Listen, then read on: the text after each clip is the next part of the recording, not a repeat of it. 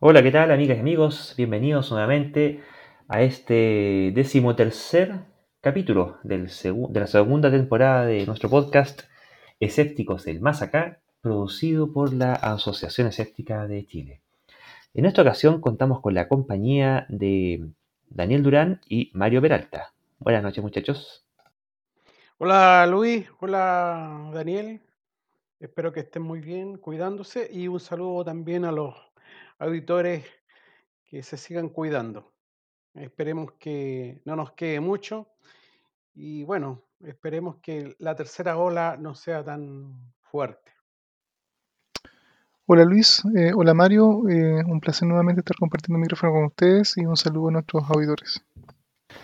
Bueno, y siguiendo ahora con, como decía Mario, ¿cierto? Con esta tercera ola, eh, en, Chile, lamentablemente, estamos otra vez llegando a los 9.000 casos, así que se viene pesado este asunto. Y surgen noticias en el mundo, ¿cierto? De una mm, declaración que se hizo ante la, de hecho, por un, informe de expertos independientes que critica el papel que la Organización Mundial de la Salud habría tenido durante esta pandemia, avisando que podría haberse prevenido toda esta catástrofe. ¿O no, Daniel? Efectivamente, esto es relativamente reciente, del 12 de mayo, lo reporta BBC News. Y este informe de experto independiente deja bastante en claro eh, cuán mal lamentablemente se manejó esto desde el principio, partiendo por el hecho de que eh, se considera que en la primera reunión que tuvo la OMS con, con el gobierno chino, eh, por allá por mediados de enero, 22 de enero, ya se podría haber declarado la pandemia y eso hubiera implicado que ya los países podrían haber comenzado a tomar medidas restrictivas respecto a lo que son viajes o cosas por el estilo, pero lamentablemente eh, lo que terminó pasando fue que se perdió todo enero, febrero, siguieron con muchas vacilaciones según el informe de los expertos, y a la larga también hubo una actitud internacional de que muchos países quedaron a la expectativa, eh, viendo, ver en fondo qué pasaba, cómo se desarrollaba el tema, si realmente esto era una pandemia o no. Y efectivamente, cuando comenzaron a, tener sus casos, fue que, y especialmente casos que ya comenzaron a llegar a la, a UCI, es que recién comenzaron a reaccionar. Y en ese sentido, Chile no fue, no fue diferente. Si, si recordamos un poco la cronología de los hechos, eh, ya se está hablando en los medios internacionales de esta pandemia o posible pandemia eh, en marzo de 2020. Inclusive ya habían algunos, comenzaban a aparecer, los primeros casos que venían importados desde Europa, desde España, un medio, qué sé yo. Y las restricciones realmente de movilidad o de viaje o acceso a los viajeros vinieron a ocurrir meses después, digamos. Por lo tanto, eh, Chile fue otro más de esos países que justamente quedaron a la expectativa y eh, en el fondo no reaccionaron a tiempo. Así que el mensaje de este, de este informe, de estos expertos eh, independientes a la OMS, en el fondo sugieren que de partida se necesita una OMS que sea mucho más potente, que aparentemente la OMS no tiene mucho poder para justamente influir sobre los países, inclusive los asociados, Además, el liderazgo político no de los países mismos respecto de la recomendación que comenzó inclusive en su momento hacer la OMS tampoco fue oportuno y además faltan recursos. Entonces, eh, se requiere que haya un, los países miembros eh, aporten recursos para tener un, sistema que efectivamente sea global y sea efectivo para, para dar una alarma a tiempo en la siguiente pandemia, alguna vez que termine ya nuestra actual pandemia de, de COVID que tarde va a llegar. Bueno, y aparte que no bastando con la cantidad de gobiernos que no reaccionó a tiempo, además teníamos gobiernos que, eh, como el caso de Brasil o el caso de Estados Unidos, que derechamente negaban los argumentos científicos que se escribían en favor de, de, las precauciones que había que tener respecto a la pandemia, y con ello erosionaba la confianza pública en las medidas sanitarias que después empezaba a ser necesario llevar a cabo.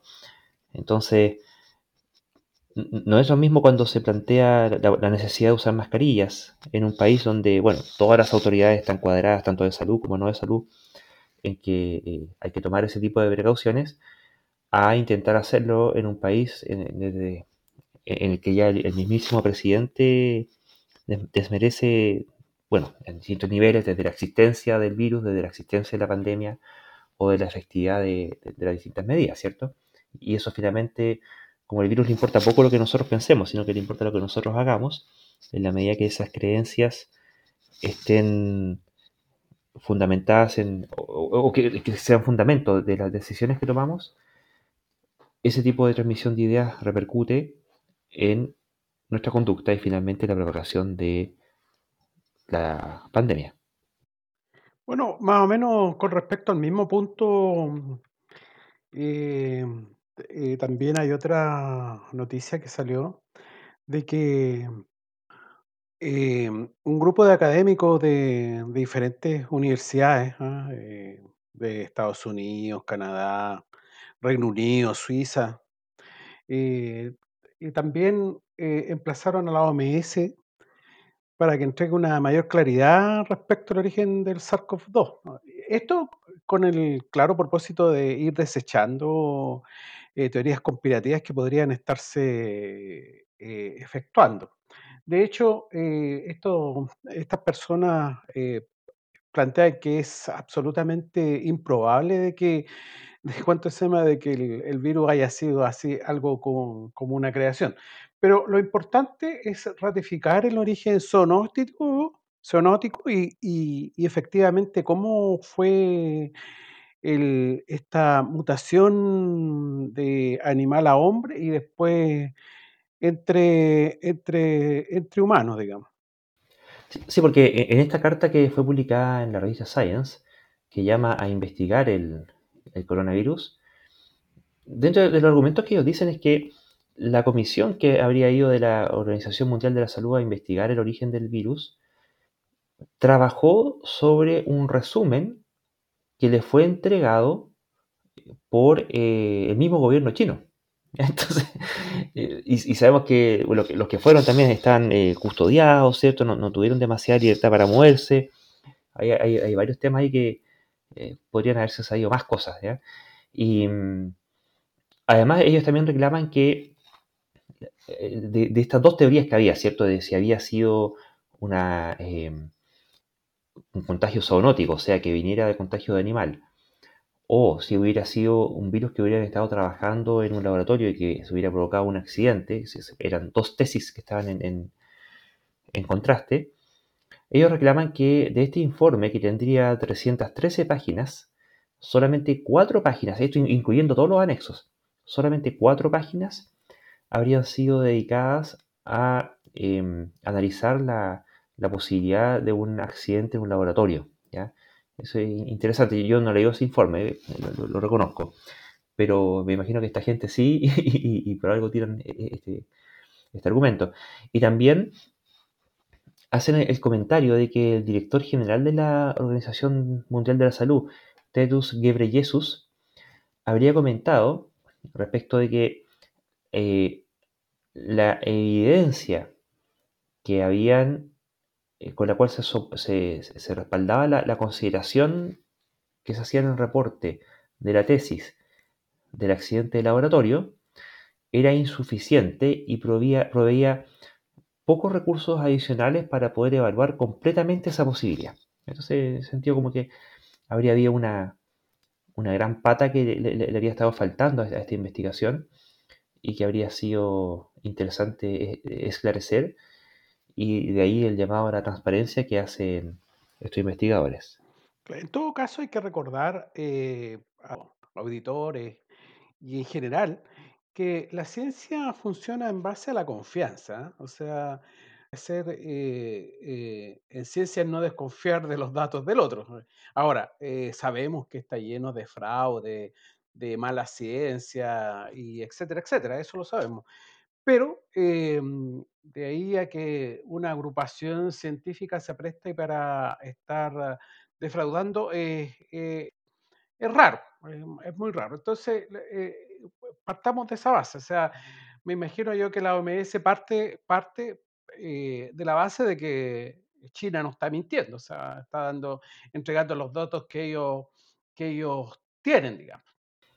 Claro, bueno, y por eso en esta carta ellos llaman a que los investigadores debieran documentar la veracidad y la proveniencia de los datos sobre los cuales realizan análisis y sobre los cuales realizan conclusiones, de modo de que estos análisis después puedan ser reproducidos por expertos independientes. Y eso sería algo que le, habría estado faltando a este informe.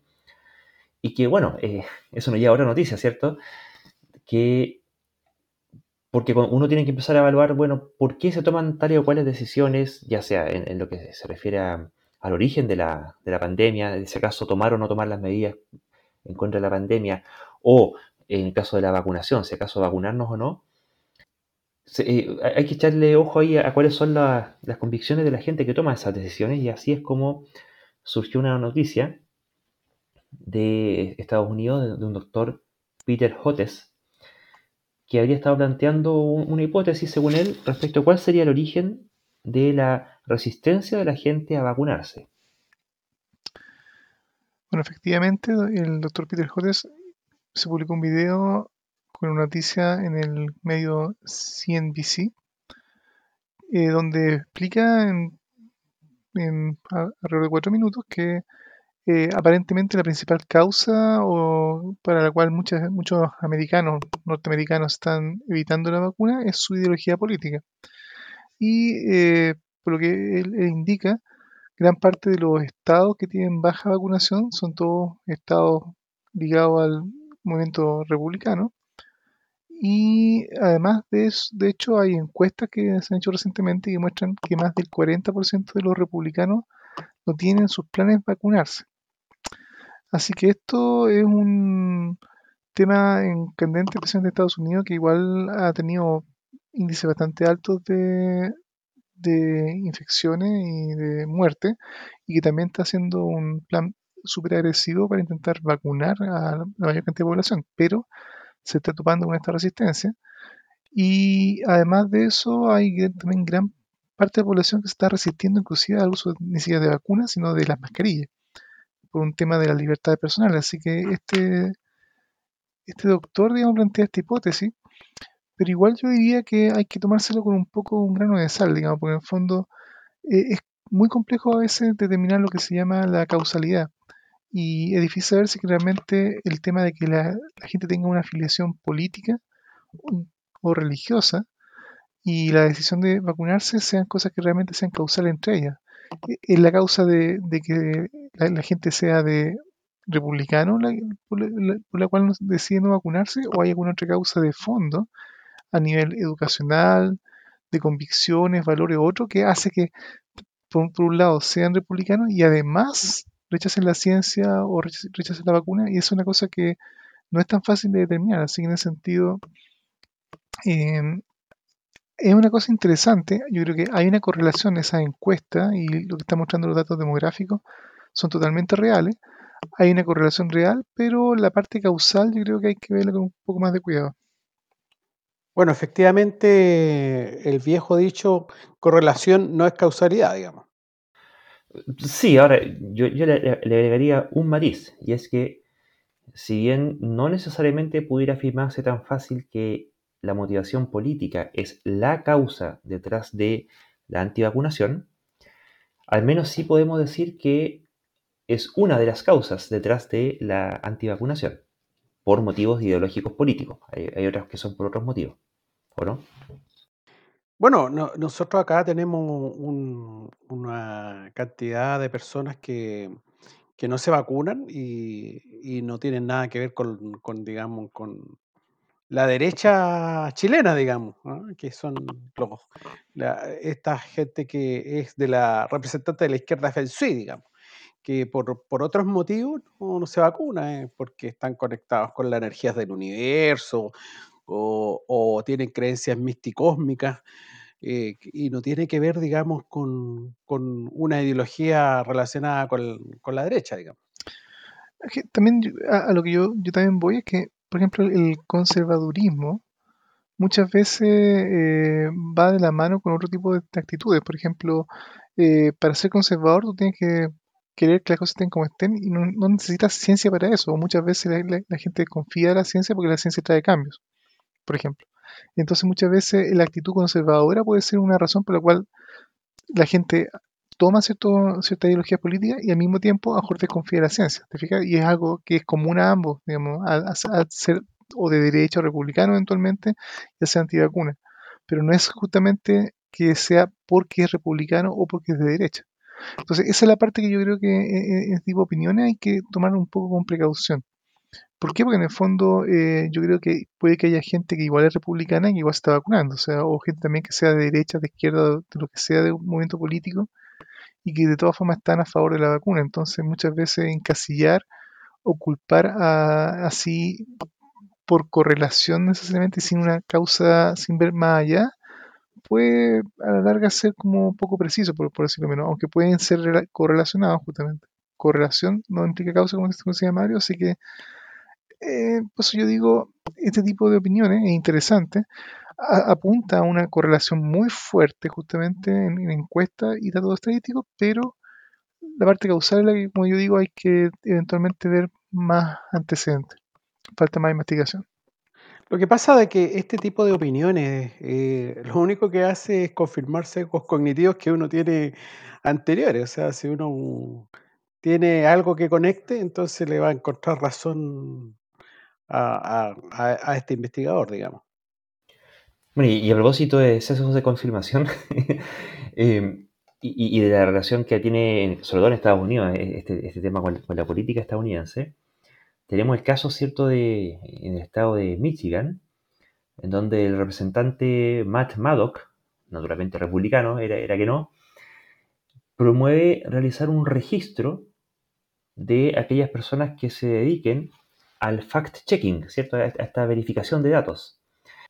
Y ciertamente con ello abrir la puerta no solamente a que sean registrados, sino que eventualmente multados.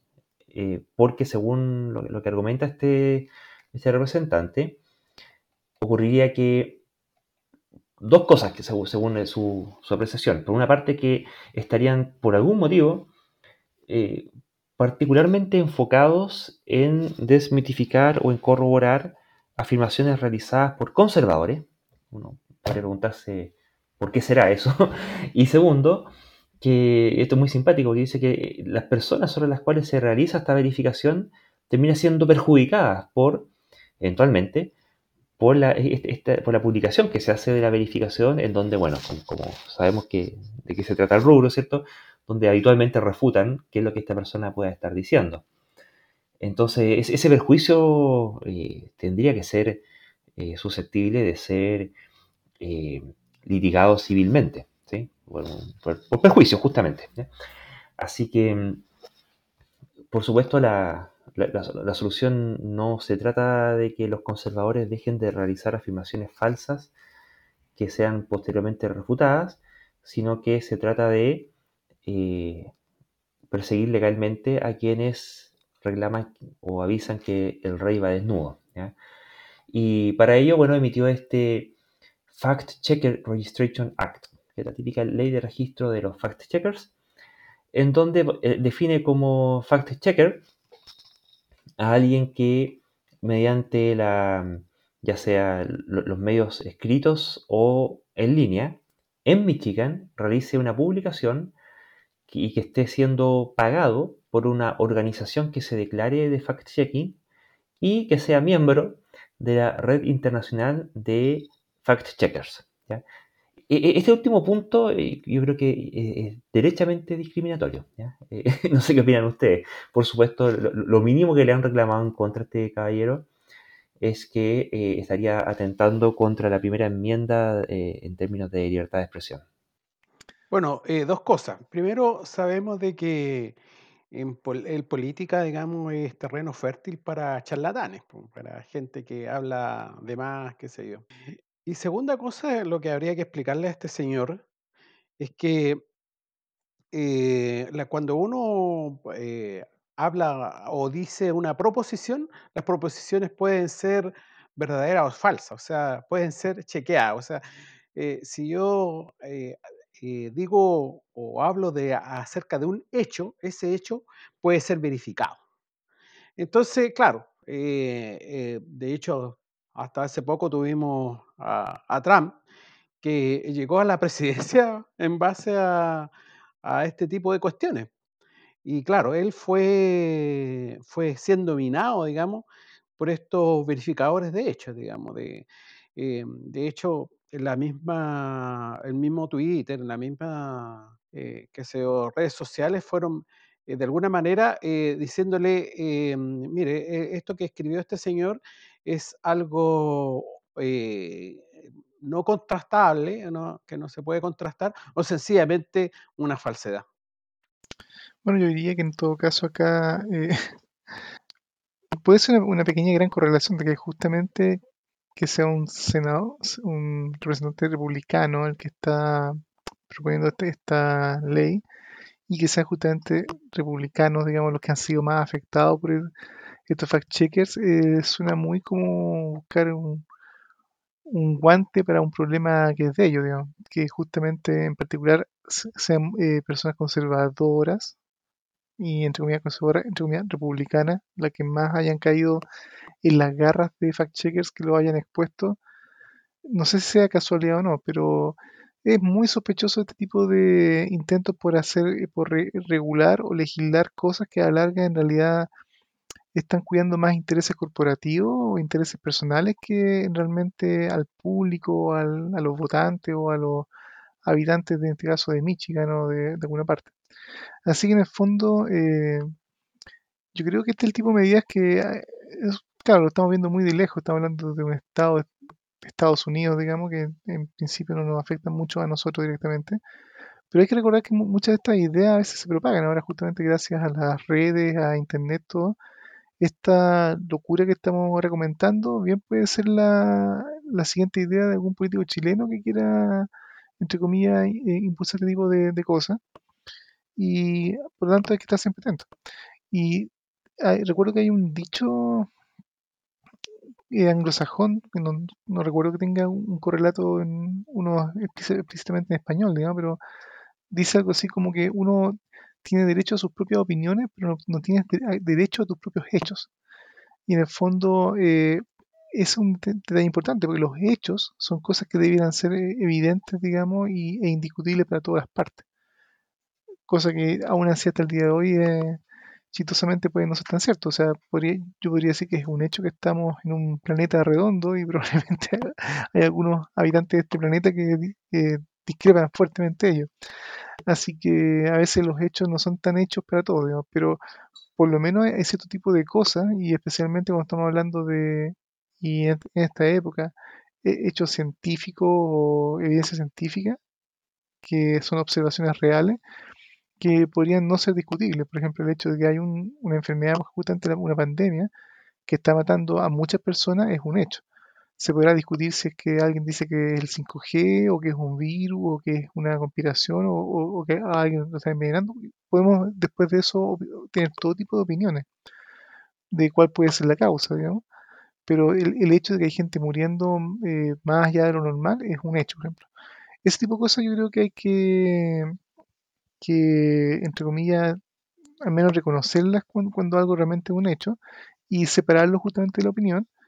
Y ahí en ese sentido, si alguien sale diciendo alguna cosa como no, si en realidad eh, todo esto de que haya más gente muriendo es mentira, no existe tal pandemia, si hay alguien que salga haciendo un fact-checking que demuestre justamente que, que, efectivamente los números muestran que hay una, un aumento de muerte, que si hay una pandemia real, y eso afecta al, a, quien emitió esa, afirmación tan errónea, pero mala suerte. O sea, lamentablemente yo creo que en el, en el ecosistema de la idea no, pueden protegerse la idea de, de, sencillamente no, no puede ser desafiada porque si, una idea es desafiada y se demuestra su falsedad y quien la emitió entonces sale perjudicado, uh, el prejuicio es maligno, así que hay que dejar que las mentiras se sigan propagando, no vaya a ser que entonces perjudiquemos a alguien.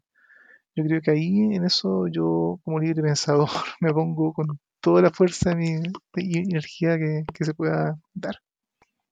Esta, sería una ley eh, para, para eh, eh, hacer ley esto de que podamos ser todos los charlatanes que queramos, podamos engañar a nuestros, no sé, a nuestros votantes todo lo que queramos. Es una cosa absolutamente ridícula. Bueno, y ahí es donde a veces uno empieza como a cuestionarse a estas alturas, ¿qué, diablo significa ser republicano?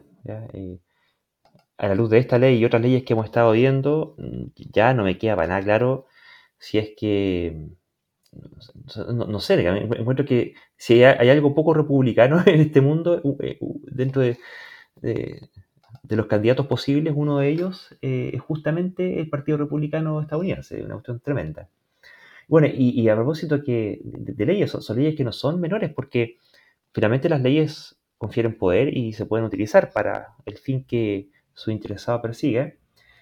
Y así es como en Suiza estamos teniendo e, e, eventos en los cuales negacionistas están haciendo de las suyas, Daniel, ¿no?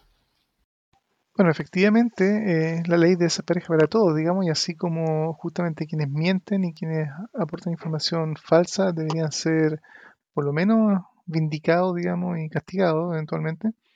Resulta que, se da la paradoja de que autoridades de salud que han estado poniendo la voz del arma en algunos países, en este caso en Suiza, el, Grupo de Trabajo Nacional que está liderado por Martin Ackermann y varias otras personas del gobierno suizo, eh, resulta que están recibiendo una demanda eh, por parte de, varios grupos, de cinco asociaciones y al menos siete personas particulares que se reportó, eh, porque en el fondo acusan a, esta, persona de delitos de, por ejemplo, hacer publicación de información inverosímil que, que pronostica y causa terror a, la población respecto de, por ejemplo, la, ocupación de camas de, cuidado intensivo y con el objetivo de aterrorizar al público y con eso manipular a la población para implementar medidas más estrictas en la población y que se han eh, mentido sistemáticamente y manipulado los datos para justamente que hacer parecer que la situación es más dramática. Y también eh, mentir con, la, con los datos de, de hospitalizaciones y de, y de, muerte en, el caso, en este caso en Suiza. Entonces, con esos datos, eh, estos grupos eh, están acusando justamente para, por un delito penal a la autoridad sanitaria. Y esto es como bastante divertido, porque en el fondo acá en Chile nosotros también tuvimos nuestras propias peleas, digamos, y rabias respecto de el manejo de información. Hay que recordar que acá hubo un ministro de salud que cayó justamente por todas estas polémicas dado de que la información no fluía. Y acá en este caso entonces los suizos están, eh, unos grupos suizos están eh, haciendo esta, demanda, pero entonces hay que, hay que leer entre líneas.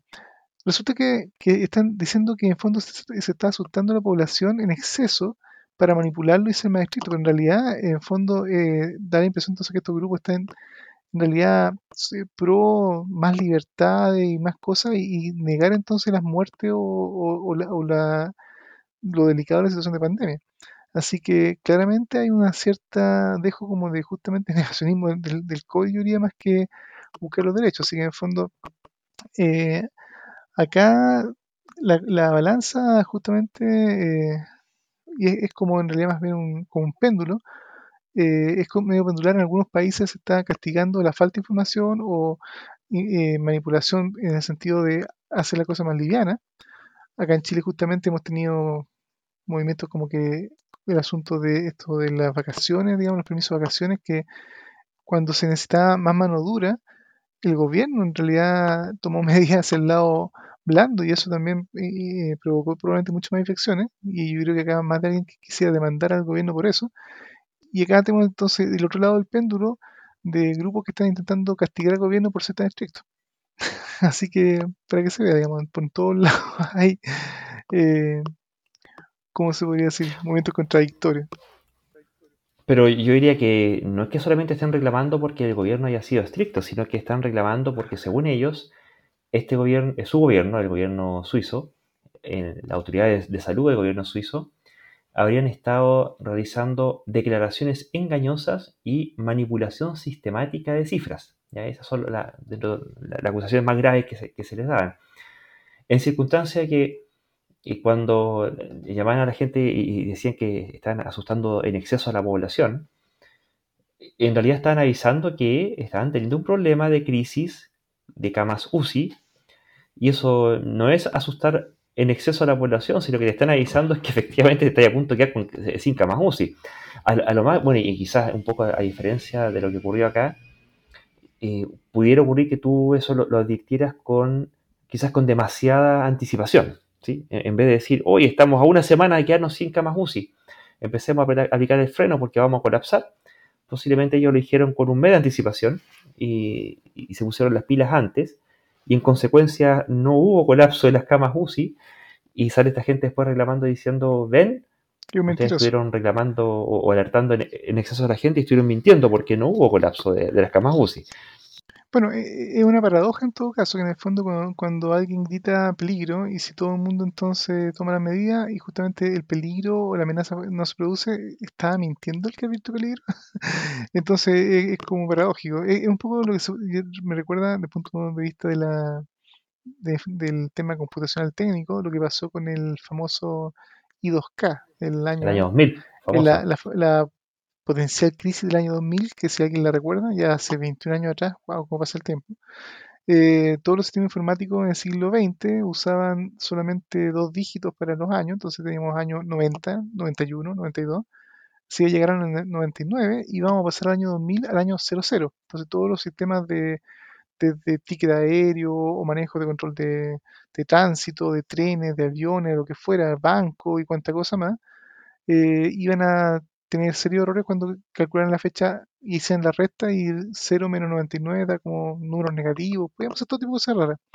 Y se especulaba que podía haber todo tipo de tragedias, o sea, desde, no sé, posibles Chernobyl, digamos, en alguna central nuclear, digamos, cosas por el estilo. ¿Y qué pasó? Que durante varios años, eso se avisó a mediados del año 90, y los últimos dos o tres años antes del año 2000 se trabajó y se invirtió una cantidad ridícula de esfuerzo en todo, en modernizar o corregir los sistemas, y llegó el año 2000 y no pasó nada estaban mintiendo todo, entonces toda la gente que decía que eso era un problema. Entonces, eh, ahí, pasa que en el fondo como que esa paradoja, oye, dado que finalmente no pasó nada, bien podríamos demandar a todos los técnicos que pronosticaron que había un peligro. no sé.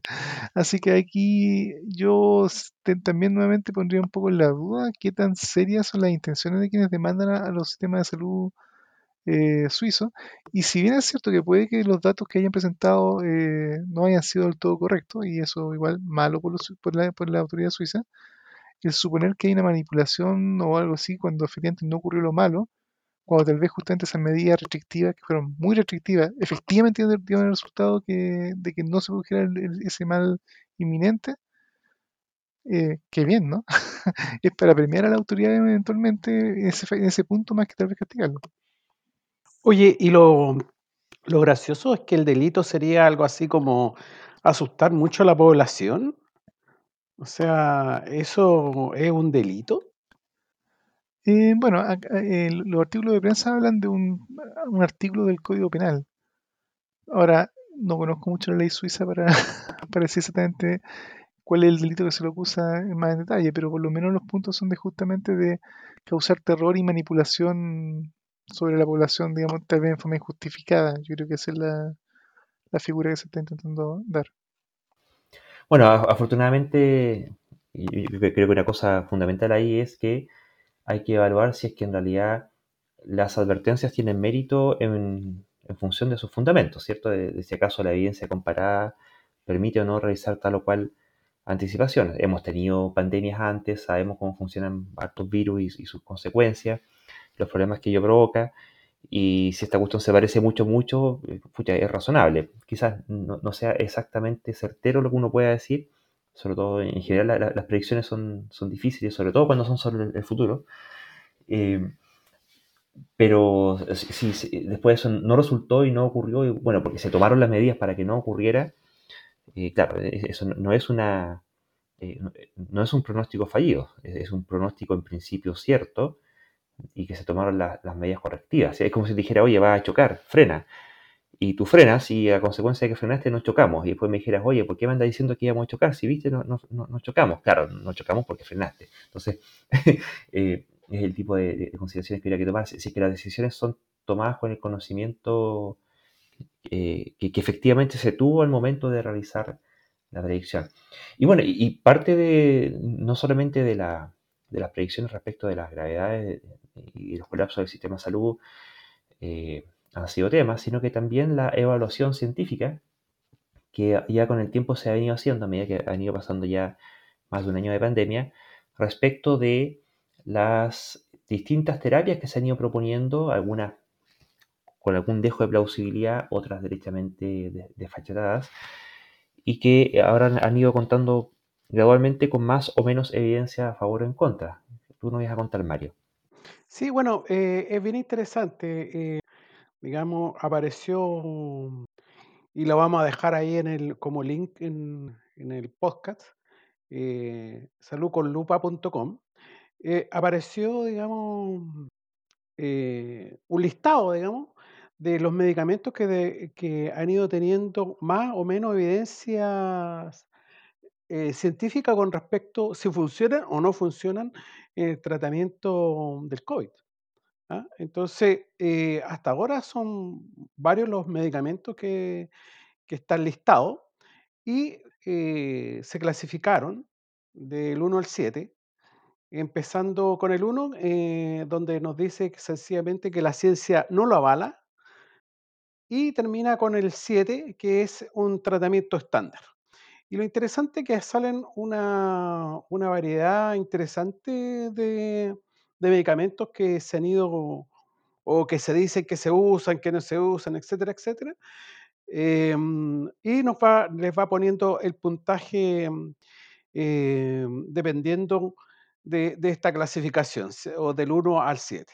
Entonces nos podemos encontrar con medicamentos como la hidrocortisona, eh, la heparina, eh, una serie de medicamentos que hemos estado escuchando eh, que han salido al ruedo. ¿ah? el ibuprofeno, la vitamina D, que también por ahí se anduvo, mm, anduvo eh, anunciando, los paracetamol, digamos, hasta incluso hasta aparece el Viagra, que en algún momento parece que alguien pensó que también podía ser remedio contra el COVID.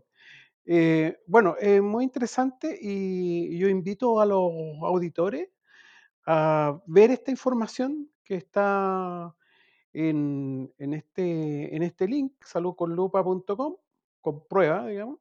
Y además que aparece, mm, digamos, también está desarrollado con la Fundación Epistemónico. Así que interesante, revísenlo Mm, y, ahí podemos despejar todo lo que acontece con respecto a este tipo de medicamentos.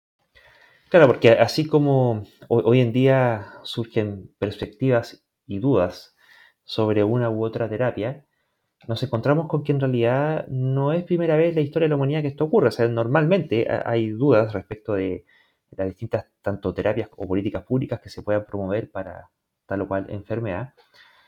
Y así viene siendo y ha venido siendo, por lo menos de que se tiene registro, y registro tenemos de lo que ocurrió en la gripe española, porque en esa época, Mario, también habían antimascarillas. Sí, bueno, eh, eh, bueno, antivacunas también hay desde, desde que empezaron las vacunas. Y también, digamos, la gripe española también surgió, surgieron estos grupos. Bueno, primero vamos a, hablar de la gripe española. La gripe española fue conocida así porque esta enfermedad partió en la Primera Guerra Mundial en 1918. Entonces, como España no estaba metida en la guerra, era el único país que informaba acerca de los acontecimientos que estaba ocurriendo con respecto a esta gripe ya que eh, todos los otros países que estaban en guerra no informaban nada, debido a que era eh, prácticamente secreto militar eh, saber que había gente que se estaba muriendo por otras, por otras cosas.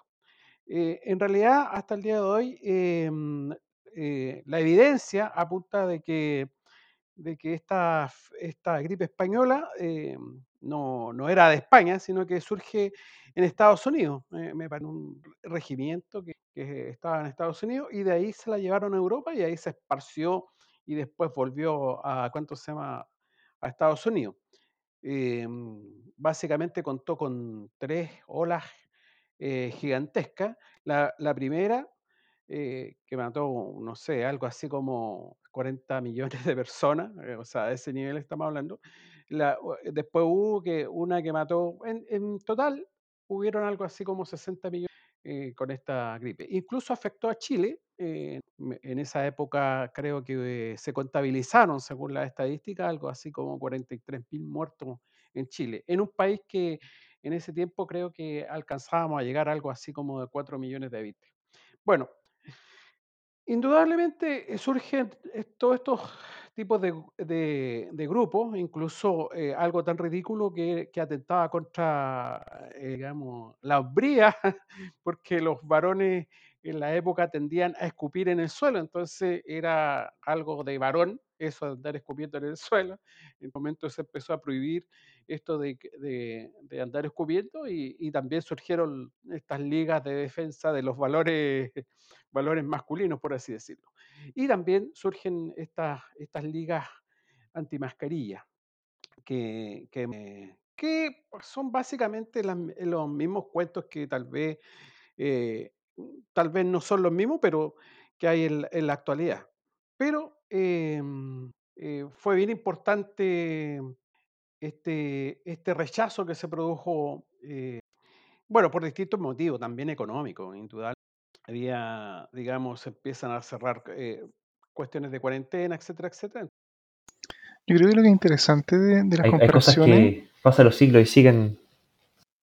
sí, bueno, pasa los siglos y siguen ocurriendo fenómenos similares. Yo, yo diría que los intereses humanos entre siglo y siglo eh, se mantienen y, bueno, la sociedad industrial, capitalista o, global, digamos, ya se venía esbozando a principios del siglo XX. Y efectivamente lo, lo que era el comercio y toda la, la parte comercial que se ve justamente dañada cuando hay cuarentenas, cuando hay restricciones, fueron justamente los que intentaban las aperturas tempranas que también llevaron a que hubieran más olas de la gripe española y ese mismo tipo de lógica es la, que también vemos hoy. Así que en el fondo ese tipo de impulso yo diría que eh, no ha cambiado mucho en 100 años. De hecho, en, en su momento estuvo la, la, Liga de Derechos Paternos de América, ¿cierto? Que ellos abogaban por el derecho de los padres a elegir si es que acaso sus hijos se ponían o no se ponían mascarilla. Muy similar a lo que tenemos, Claro. que hemos Era, era la ¿cierto? Con el versión famoso bus de la libertad. De- claro, la versión antigua de no te metas con mis hijos. Exacto, exacto. De estos padres por la libertad, que siempre usa el, el argumento de la libertad para eh, plantear cuestiones que son bien poco liberales a la larga. Siempre esta idea como de libertad de yo individualmente hago lo que a mí se me antoja, eh, pero independiente de lo que ocurra con el resto de la sociedad, eso no me importa. Es- Eso no es libertad, es una libertad eh, totalmente individualista, no una, li- una libertad social. ¿sí? No sé, Y, no sé por qué se, se me da, argumento es lo mismo. no sé por qué se me, se me- me da la impresión de que generalmente cualquier movimiento o grupo que ponga palabras demasiado por algo, generalmente es como una especie como de, de excusa premeditada para justificar que van, van por todo lo contrario. Generalmente los que van por la libertad, generalmente no, en realidad no están interesados en libertad, los que van por la vida, generalmente no, no están interesados realmente en la vida. Eh, no sé, es como medio extraño. Porque en el fondo, en este caso, eh, justamente la, libertad de, de no usar mascarilla larga no es una libertad, digamos, es un, es un derecho, digamos, de, de seguridad de todos. Entonces, luchar por la libertad ahí, mm, no sé. Es como, es como cuando, cuando alguien que te está mintiendo y dice esto es verdad. Cuando alguien termina diciendo algo y tiene que afirmar que es verdad, es generalmente una buena marca de que probablemente te quieren mentir. Porque en el fondo, si alguien dice lo que dice, no tiene para qué decir que es verdad. Tú dices lo que dice y eso se asume y tú estás seguro que estás diciendo. Si tienes que rematarlo con y es verdad, mm, es como decir, y esto es por la libertad, o esto es por, no sé, sospechoso por, por decirlo menos. Bueno, so- son eslóganes, pues, y yo no me detendría tanto en el hecho mismo de que puedan esgrimir un, valor, ¿cierto? Nosotros mismos somos por la razón y la ciencia, ¿cierto? Eh, pero eh, lo- yo creo que una cuestión que sí llama mucho la atención en, todos estos casos es la vehemencia, eh, esta cuestión delirante, esta cuestión eh, histriónica de gallos gritoneando en la calle, la libertad, la cuestión. Y, eh, yo creo que e- esa actitud, ante lo que sea que estén defendiendo, me da lo mismo, eh, yo creo que eh, de buenas a primeras da ciertas luces de, cuántos argumentos puede haber detrás de ellos. Eh, eh, ¿Están planteando lo- los argumentos están meramente gritoneando? Y habitualmente el, simple gritoneo suele ocurrir que enmascara la carencia de argumentos. Ahora, porque bueno, un- una cosa es creer cosas de forma infundada y, eventualmente tener miedos ante ello. Y lamentablemente son, son miedos que no son meramente declarados, sino que perfectamente pueden ser realmente sentidos por la gente que plantea este tipo de, temores. Y así es como nos encontramos, por ejemplo, con este, una, corriente que hay hoy con esta nueva red social de TikTok, que mm, hay una, tendencia entre usuarios de TikTok, eh, tipo influencers, que son usuarios que no están vacunados y que por su parte ellos eh, sienten o creen, no, sé cuánto estarán eh, confundiendo su mundo virtual con su mundo real, pero, sienten que ellos van a ser algo así como una especie de sobrevivientes solitarios, no sé, algo así como el, la película El Camino, no, no sé, como, como que quedan vivos ellos nada más, porque están viendo cómo a todo el resto del mundo los están vacunando con una vacuna que claramente los va a matar y, les va a controlar la mente y qué sé yo, mientras que ellos de alguna forma van a estar libres y salvos de, esta situación.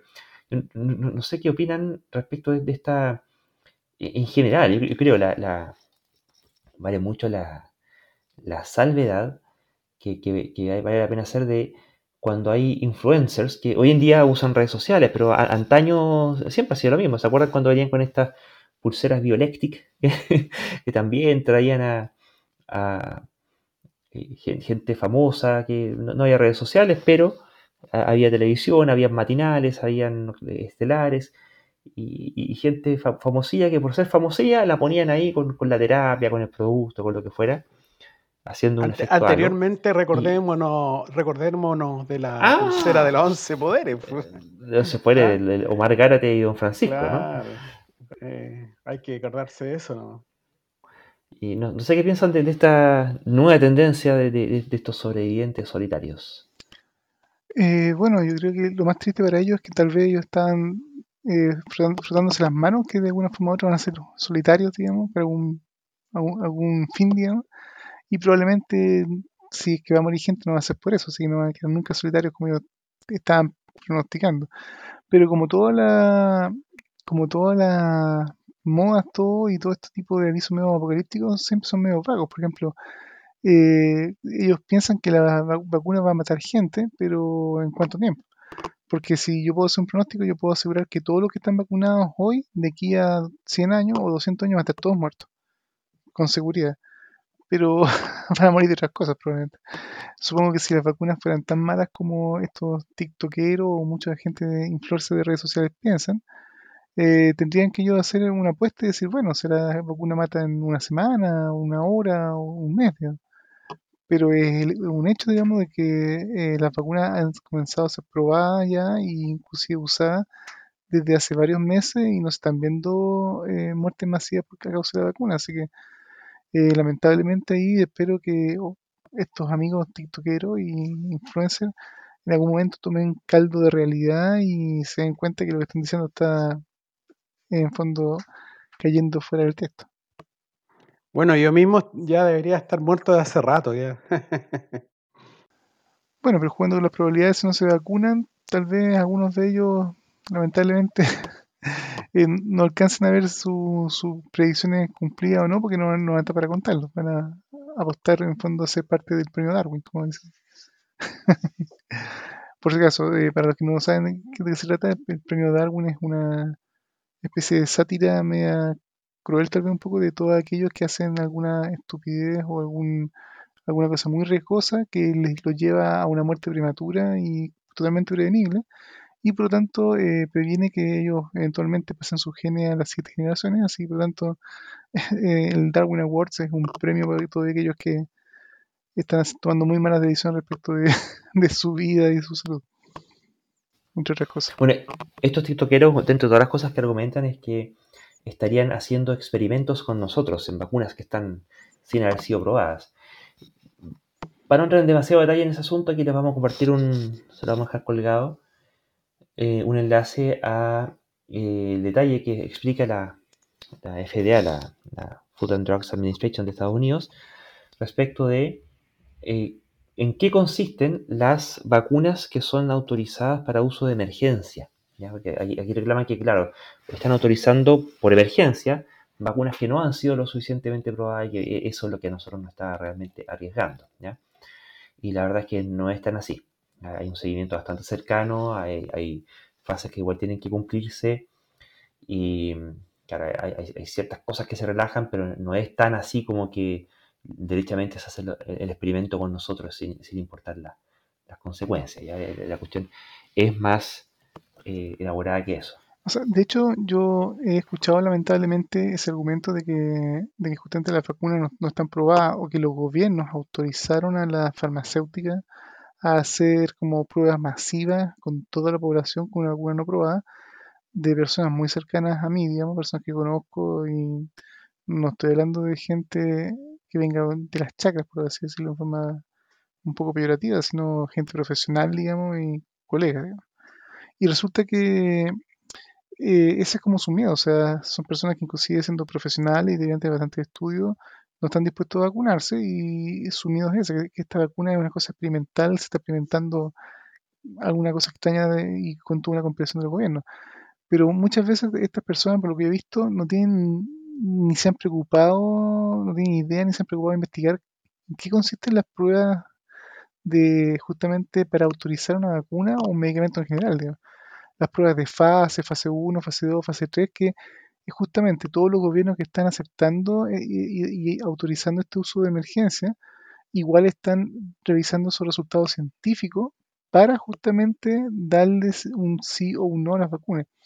Entonces ahí, en ese sentido, eh, eh, a todos aquellos que dudan, o sea, están en su derecho en, preocuparse por su salud y dudar tal vez si es que efectivamente las vacunas son no seguras, bien por eso, ojalá se informen bien y no solamente se informen vía justamente videos de TikTok o páginas de Facebook o videos de YouTube justamente con operacionistas donde dicen que en fondo hay gente firmando que esto es todo una, un complot o algo, sino que averigüen bien cómo funciona la ciencia al respecto. ¿Qué significan todo esto de fase 1, 2 o 3? Claro, pero no, no importa, mi, mi, ignorancia es equivalente a tu sapiencia. ¿ah? estamos viviendo este mundo que es un culto a este tipo de cuestiones, así que hay, se produce una equivalencia. Eh, sí, lamentablemente sí, digamos, en el fondo, pero ojalá, por eso, los que, los que están tal vez en la duda y que justamente no han escuchado mucha más información, salvo tal vez gente que como nosotros le dicen, no, si las vacunas las necesitamos, y otra gente diciendo, no, las vacunas son un invento de la farmacéutica para, para envenenar, ¿no? quienes, aquellos que están en la duda, ojalá que no se queden solamente por lo que les dice alguien, sino que puedan ellos buscar información oficial y científica que hasta el punto donde llegue su entendimiento. Mm, estoy consciente de que eh, eventualmente no todo el mundo sabe leer un paper eventualmente o, lee papers en inglés, digamos, publicaciones científicas y gráficos y estadísticas, o sea, ok. Pero justamente ahí eh, viene el punto de que no es lo mismo que alguien sencillamente opine y diga que esto es un veneno, no quiere engañar sin ninguna prueba salvo lo que dice, versus estudios científicos que se han tomado en base a muestras de población y hay todo un esfuerzo en realizarlo de la forma más limpia y segura posible. No en vano, algunas vacunas han sido, eh, inclusive sus fases de prueba han sido detenidas, o, cuando han habido casos de, de reportes de efectos secundarios graves, en países completos han detenido al proceso de vacunación justamente hasta averiguar qué está pasando. Eso muestra que justamente no es un experimento tan así a ciegas como, estos amigos que cada uno de nosotros tiene a, su lado, esté haciéndose, no, si carta blanca para que hagan este experimento masivo y si todo el mundo se muere, bueno, da lo mismo. Al contrario, se están haciendo muchas medidas de seguridad y de precaución para que ojalá tengamos todo lo bueno de lo que se espera de una vacuna y cualquier efecto secundario negativo o peligroso se pueda prevenir. Bueno, y por eso es que eh, eh, es importante también cómo se comunica el riesgo asociado a, la vacunación, porque eh, es fácil caer presa de, finalmente, del pánico, ¿cierto? Y que a través del pánico la vacunación se detenga, porque efectos va a haber de una u otra naturaleza, esos efectos son observados, son medidos, son cuantificados tanto en su frecuencia como en su gravedad y la distribución de frecuencias que eso tiene.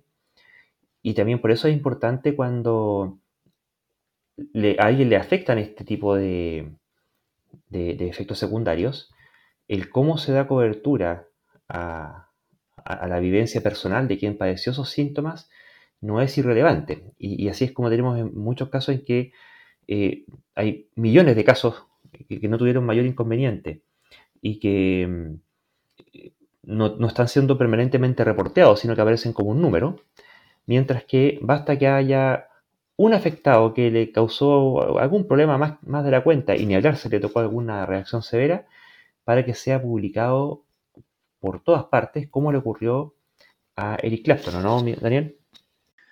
Efectivamente tenemos el caso de Eric Clapton, un caso casi de libro de efecto halo, donde en fondo cuando algo le ocurre a al menos un famoso se le da mucho más cobertura de por ser famoso que porque realmente sea algo necesariamente relevante. Pero en el caso de Eric Clapton hay que al menos reconocer el lado positivo, que él tomó las dos dosis de la vacuna COVID-19 de AstraZeneca, pero eh, él sufrió bastante efectos secundarios en ambas dosis y esto lo terminó escribiendo en cartas que escribió a, en este caso originalmente fue a Robin Monotti y él a su vez compartió esta carta en Telegram y esto finalmente fue se ha masificado un poco en las redes sociales. Y en este caso eh, explicó Eric Clapton que él tuvo una reacción bastante severa que le duró hasta casi 10 días después de la vacuna y que le costó recuperarse. Y después de eso, cuando tomó la segunda dosis, nuevamente se sintió pésimo. Eh, tenía, sentía los miembros helados, que tenía mucho, mucho dolor, inclusive sentía las manos entumecidas, así que en el fondo por lo menos casi dos semanas.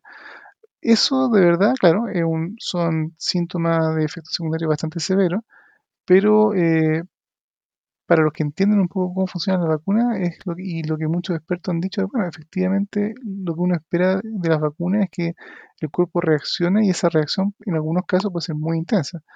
Lo que es preocupante es una vacuna que no causa ninguna reacción, porque una, vacuna que no causa ninguna reacción significa que el cuerpo la está ignorando y por tanto no está otorgando ningún tipo de inmunidad pero sin lugar a, sin lugar a dudas que ojalá que el tipo de efectos secundarios sean más bienvenidos.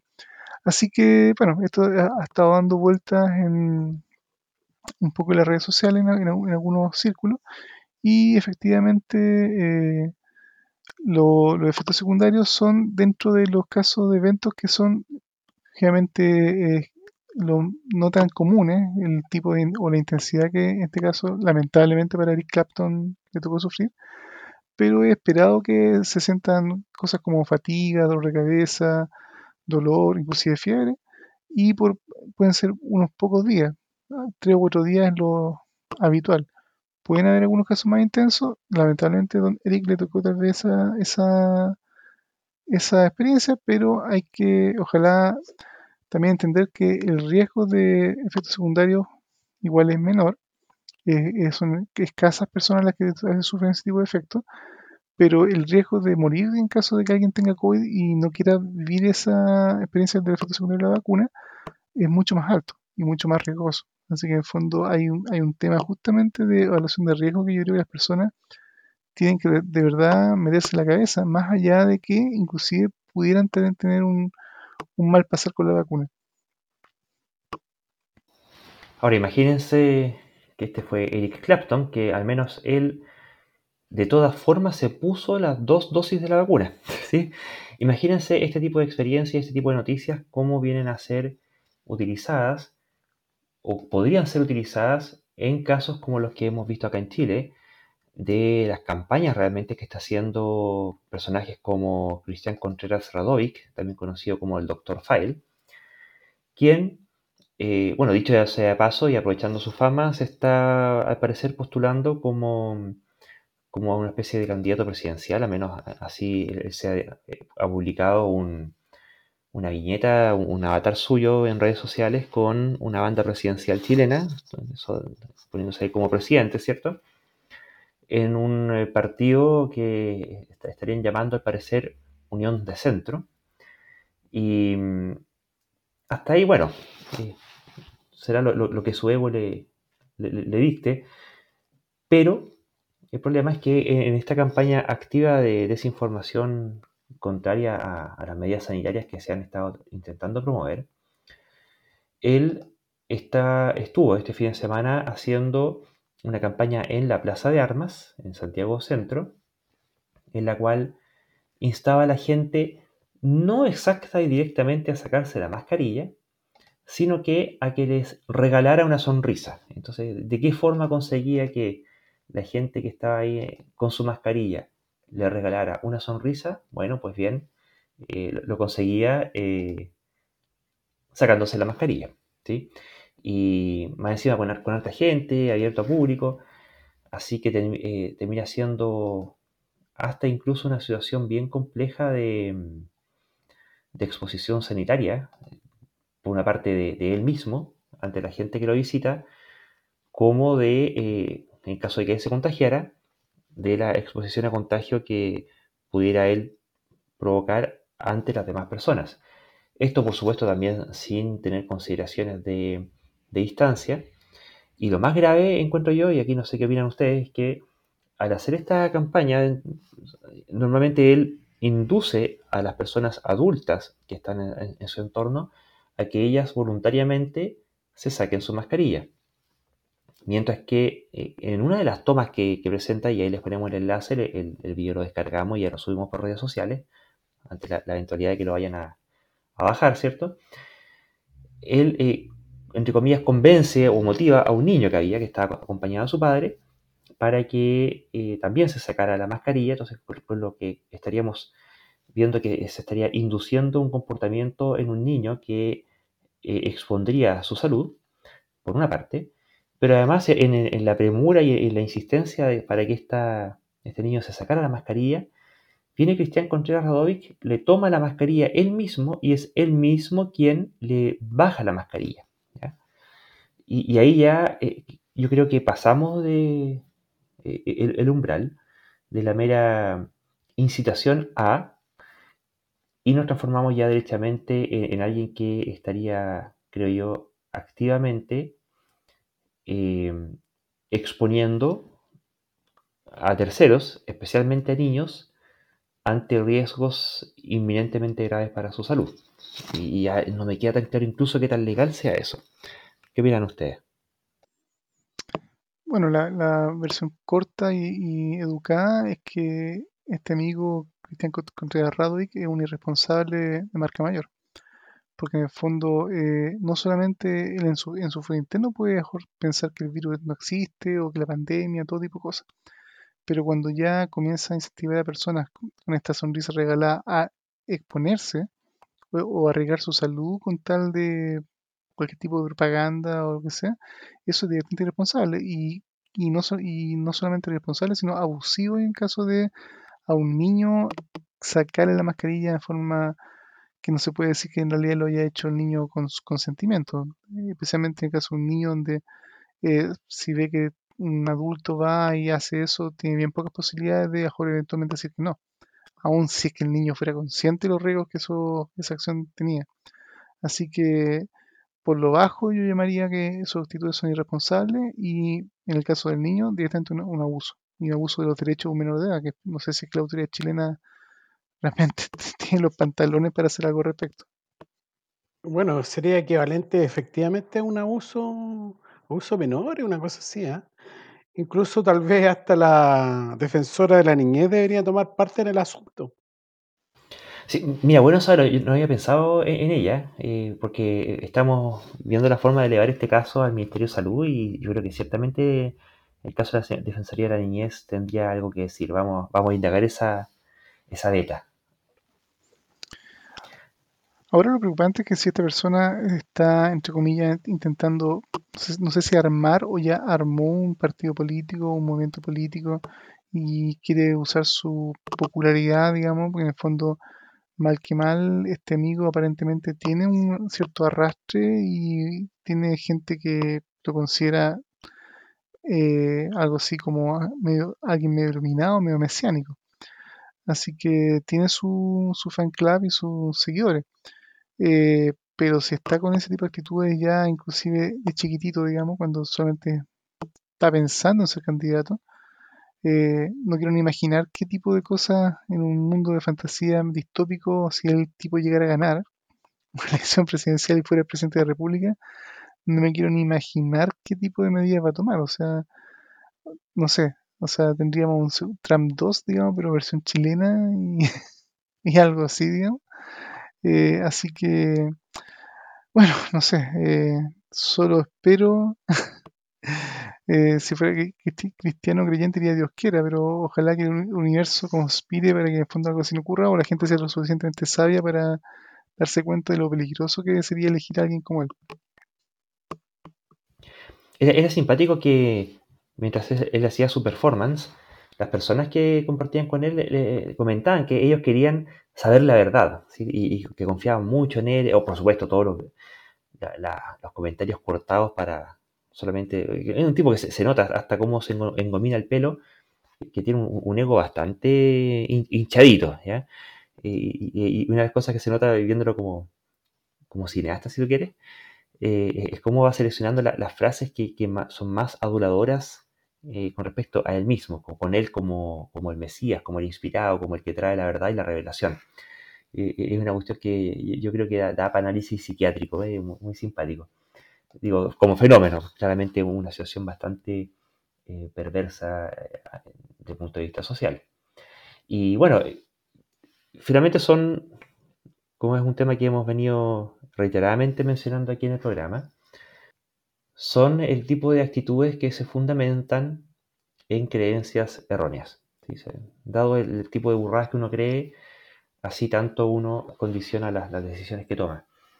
Y mm, las teorías de la conspiración son siempre eh, fuentes que, que- que promueven no, no solamente es- esta característica común de ser eh, simple, ¿cierto? De que quien detenta la- la- verdad revelada de la teoría de la conspiración además pasa a ser alguien especial porque accede a algo que, que los demás no, ¿cierto?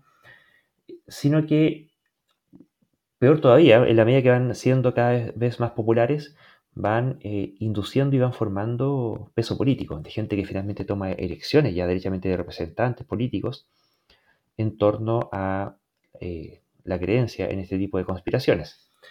Y en particular, hay una que hace, rato que viene eh, dándose eh, vuelo, que es a, propósito de, lo que se ha venido llamando las, las guerras posmodernas o las guerras de cuarta generación, en donde ya no estaría habiendo solamente la, guerra clásica de, un Estado en contra de un Estado, del ejército de un Estado contra el ejército de otro Estado, sino que ya eh, se empieza a abrir el panorama en la que las guerras pueden ser acometidas ya sea por grupos terroristas, por células, células de, agrupadas de, distinta ideología, por grupos inorgánicos, por eh, eh, organizaciones, organizaciones espontáneas muy ágiles y muy eh, difíciles de prever, de detectar, de controlar y de contrarrestar.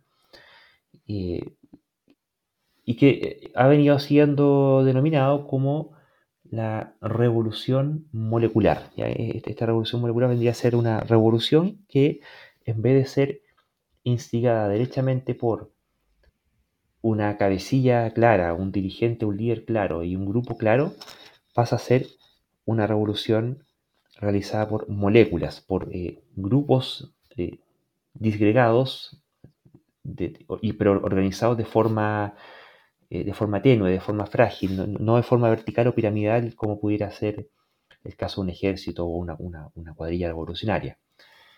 Y Mario nos quiere contar sobre este término, de, de dónde vendría y cuál era su autor. Bueno, em, bueno, yo me empecé a enterar um, de este asunto no hace tanto tampoco. Me, me enteré por un tuit que publicó este señor Uribe, expresidente de Colombia, eh, justamente comentando el tema de, mm, mm, la revolución molecular disipada. Y, en ese momento, eh, los periodistas, digamos, colombianos o em, los medios empezaron a tratar de seguir de dónde venía esta cosa. Bueno, y este se, eh, se encontraron con un señor chileno, em, el señor Alexis López, que tiene, eh, bueno, acá en Chile eh, es conocido en, los medios em, porque en algún momento era un, un seguidor, él ya se declara que no es eso, pero eh, de, de ideología nacionalsocialista, nazi. ¿ah? De hecho, organizó por ahí algunos congresos relacionados con, con el tema. Pero eh, buscando, buscando, nos encontramos, digamos, de que este concepto, que era mm, de revolución molecular, era muy anterior. Y de hecho viene de un libro escrito por, por un señor que, de apellido Guattari, Félix Guattari, un francés, que, mm, bueno, es de esta... mm, es un filósofo, digamos, es un filósofo de, la, de esta escuela posmoderna francesa. ¿no? Entonces ya partimos un par con el tema. ¿ah? Él, él fue, digamos, de esta izquierda posmoderna, que nosotros podríamos decir que es de esta izquierda reaccionaria, digamos, y para rematarle al tipo, eh, o fue, digamos, psicoanalista, así que el, la, la mejor, el mejor análisis de todo, digamos. ¿ah? Y él escribió el libro, el, eh, este libro que se llama Revolución Molecular en el año 1977. Entonces, em, este libro, digamos, es como eh, por esto, por, por esta gente del otro lado, digamos, de la derecha conspiracionista. O sea, aquí está, tenemos por un lado a la izquierda postmoderna que está desarrollando un manual de cómo llegar al poder, me imagino. ¿ah? Y por otro lado tenemos esta derecha conspiracionista que dice que todo, todo está basado en, en este libro. ¿ah? Eh, todo es bastante, eh, ¿cómo podríamos decir? Eh, eh, eh, delirante, digamos, todo el, toda la concepción de este asunto. O sea, eh, y, se supone que es lo que pasó en, en Colombia, lo que pasó acá en Chile. Bueno, en general las teorías conspiracionistas siempre le caen muy bien a uno porque nunca tengo la culpa yo. O sea, siempre es por, por, por otras cosas. Hay, otros que están haciendo que, a mí me vaya mal. No es que yo haga mal lo, que estoy haciendo, sino que, eh, por lo tanto, hay una seducción acerca de las teorías conspiracionistas. Bueno, yo no les voy a recomendar leer a filósofos postmodernos porque desde mi punto de vista eh, es una real pérdida de tiempo, y bueno, las teorías conspiracionistas eh, ya vimos ya eh, el, resultado, digamos, con, con el señor Trump. El señor Trump, eh, casi todo su gobierno eh, se cimentaron se- en, en una diversidad de teorías conspiranoicas, cuál más ridícula que otra. Pero bueno, ¿ah? hay gente que evidentemente cree en este tipo de, de teorías conspiranoicas porque, bueno, son, son esta verdad oculta y yo conozco esta verdad y por lo tanto tengo esta verdad que, que todos son unos borregos y bla, bla, bla, bla, bla. Bueno, eh, eh, yo llegué a este, este, mira, no hemos querido todavía abordarlo muy a fondo en este podcast, pero es un tema que todavía le estamos dando algunas vueltas, porque es una madeja larga, larga, ya ti- tiene harto paño ahí para cortar.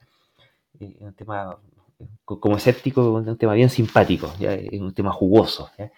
Eh, porque, eh, bueno, el, motivo por el cual ahora en este podcast lo estamos tocando fue a, propósito de un video que publicó un, un señor que se llama Jesús Pérez Triana, que es un sociólogo en español, que mm, eh, es youtuber también y que se dedica al hobby este de, medio hobby, pero medio en serio, de, de- estos análisis de seguridad y defensa. ¿ya? Y hay toda una, una, una corriente de, de- gente que analiza ¿no? Las armas que compra cada país, los tamaños de, su- sus ejércitos, las estrategias que han tenido, los beneficios, los perjuicios, las alianzas, eh, cómo eh, todo el tema geopolítico, y son verdaderos eh, nerds del, del asunto. Bueno, uno, de estos caballeros es, es, eh, desde, la, desde la sociología eh, Jesús Pérez Triana, y sacó un video que se lo vamos a enlazar que se llama, titulado Revolución Molecular en Chile. Pregunta, ¿impostura intelectual? Porque, bueno, eh, una, de las cosas de, la- las que él- a él le llama la atención es que en, e- e- este cuento ya se venía diciendo en España a, a propósito del estallido que hubo en Cataluña, ¿se acuerdan? Por todo el asunto de, bueno, por, varios asuntos. se, quedan un montón de temas ahí económicos, qué sé yo.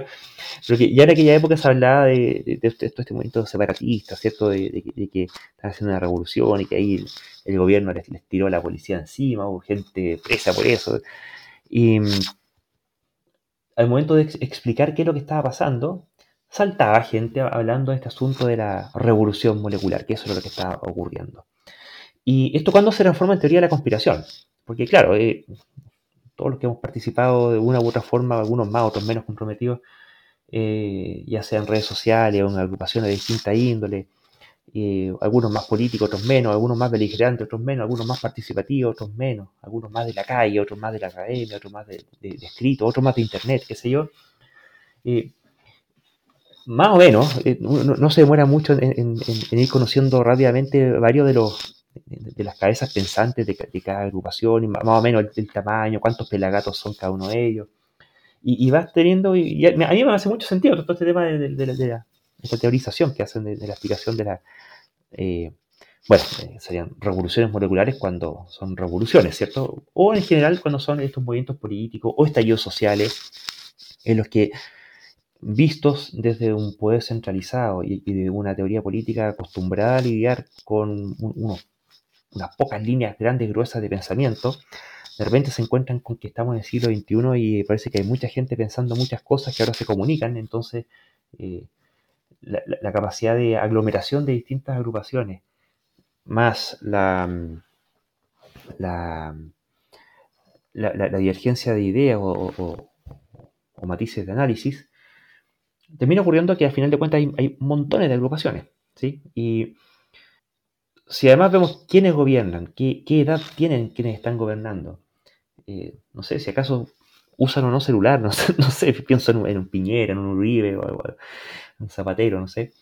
Y se encuentran de repente con que yo, dudo realmente si es que acaso eh, entienden algo de lo que está pasando. Como que están pasando tantas cosas y, necesitan que alguien venga y les haga un informe donde les cuentan cosas del K-pop, ¿cierto?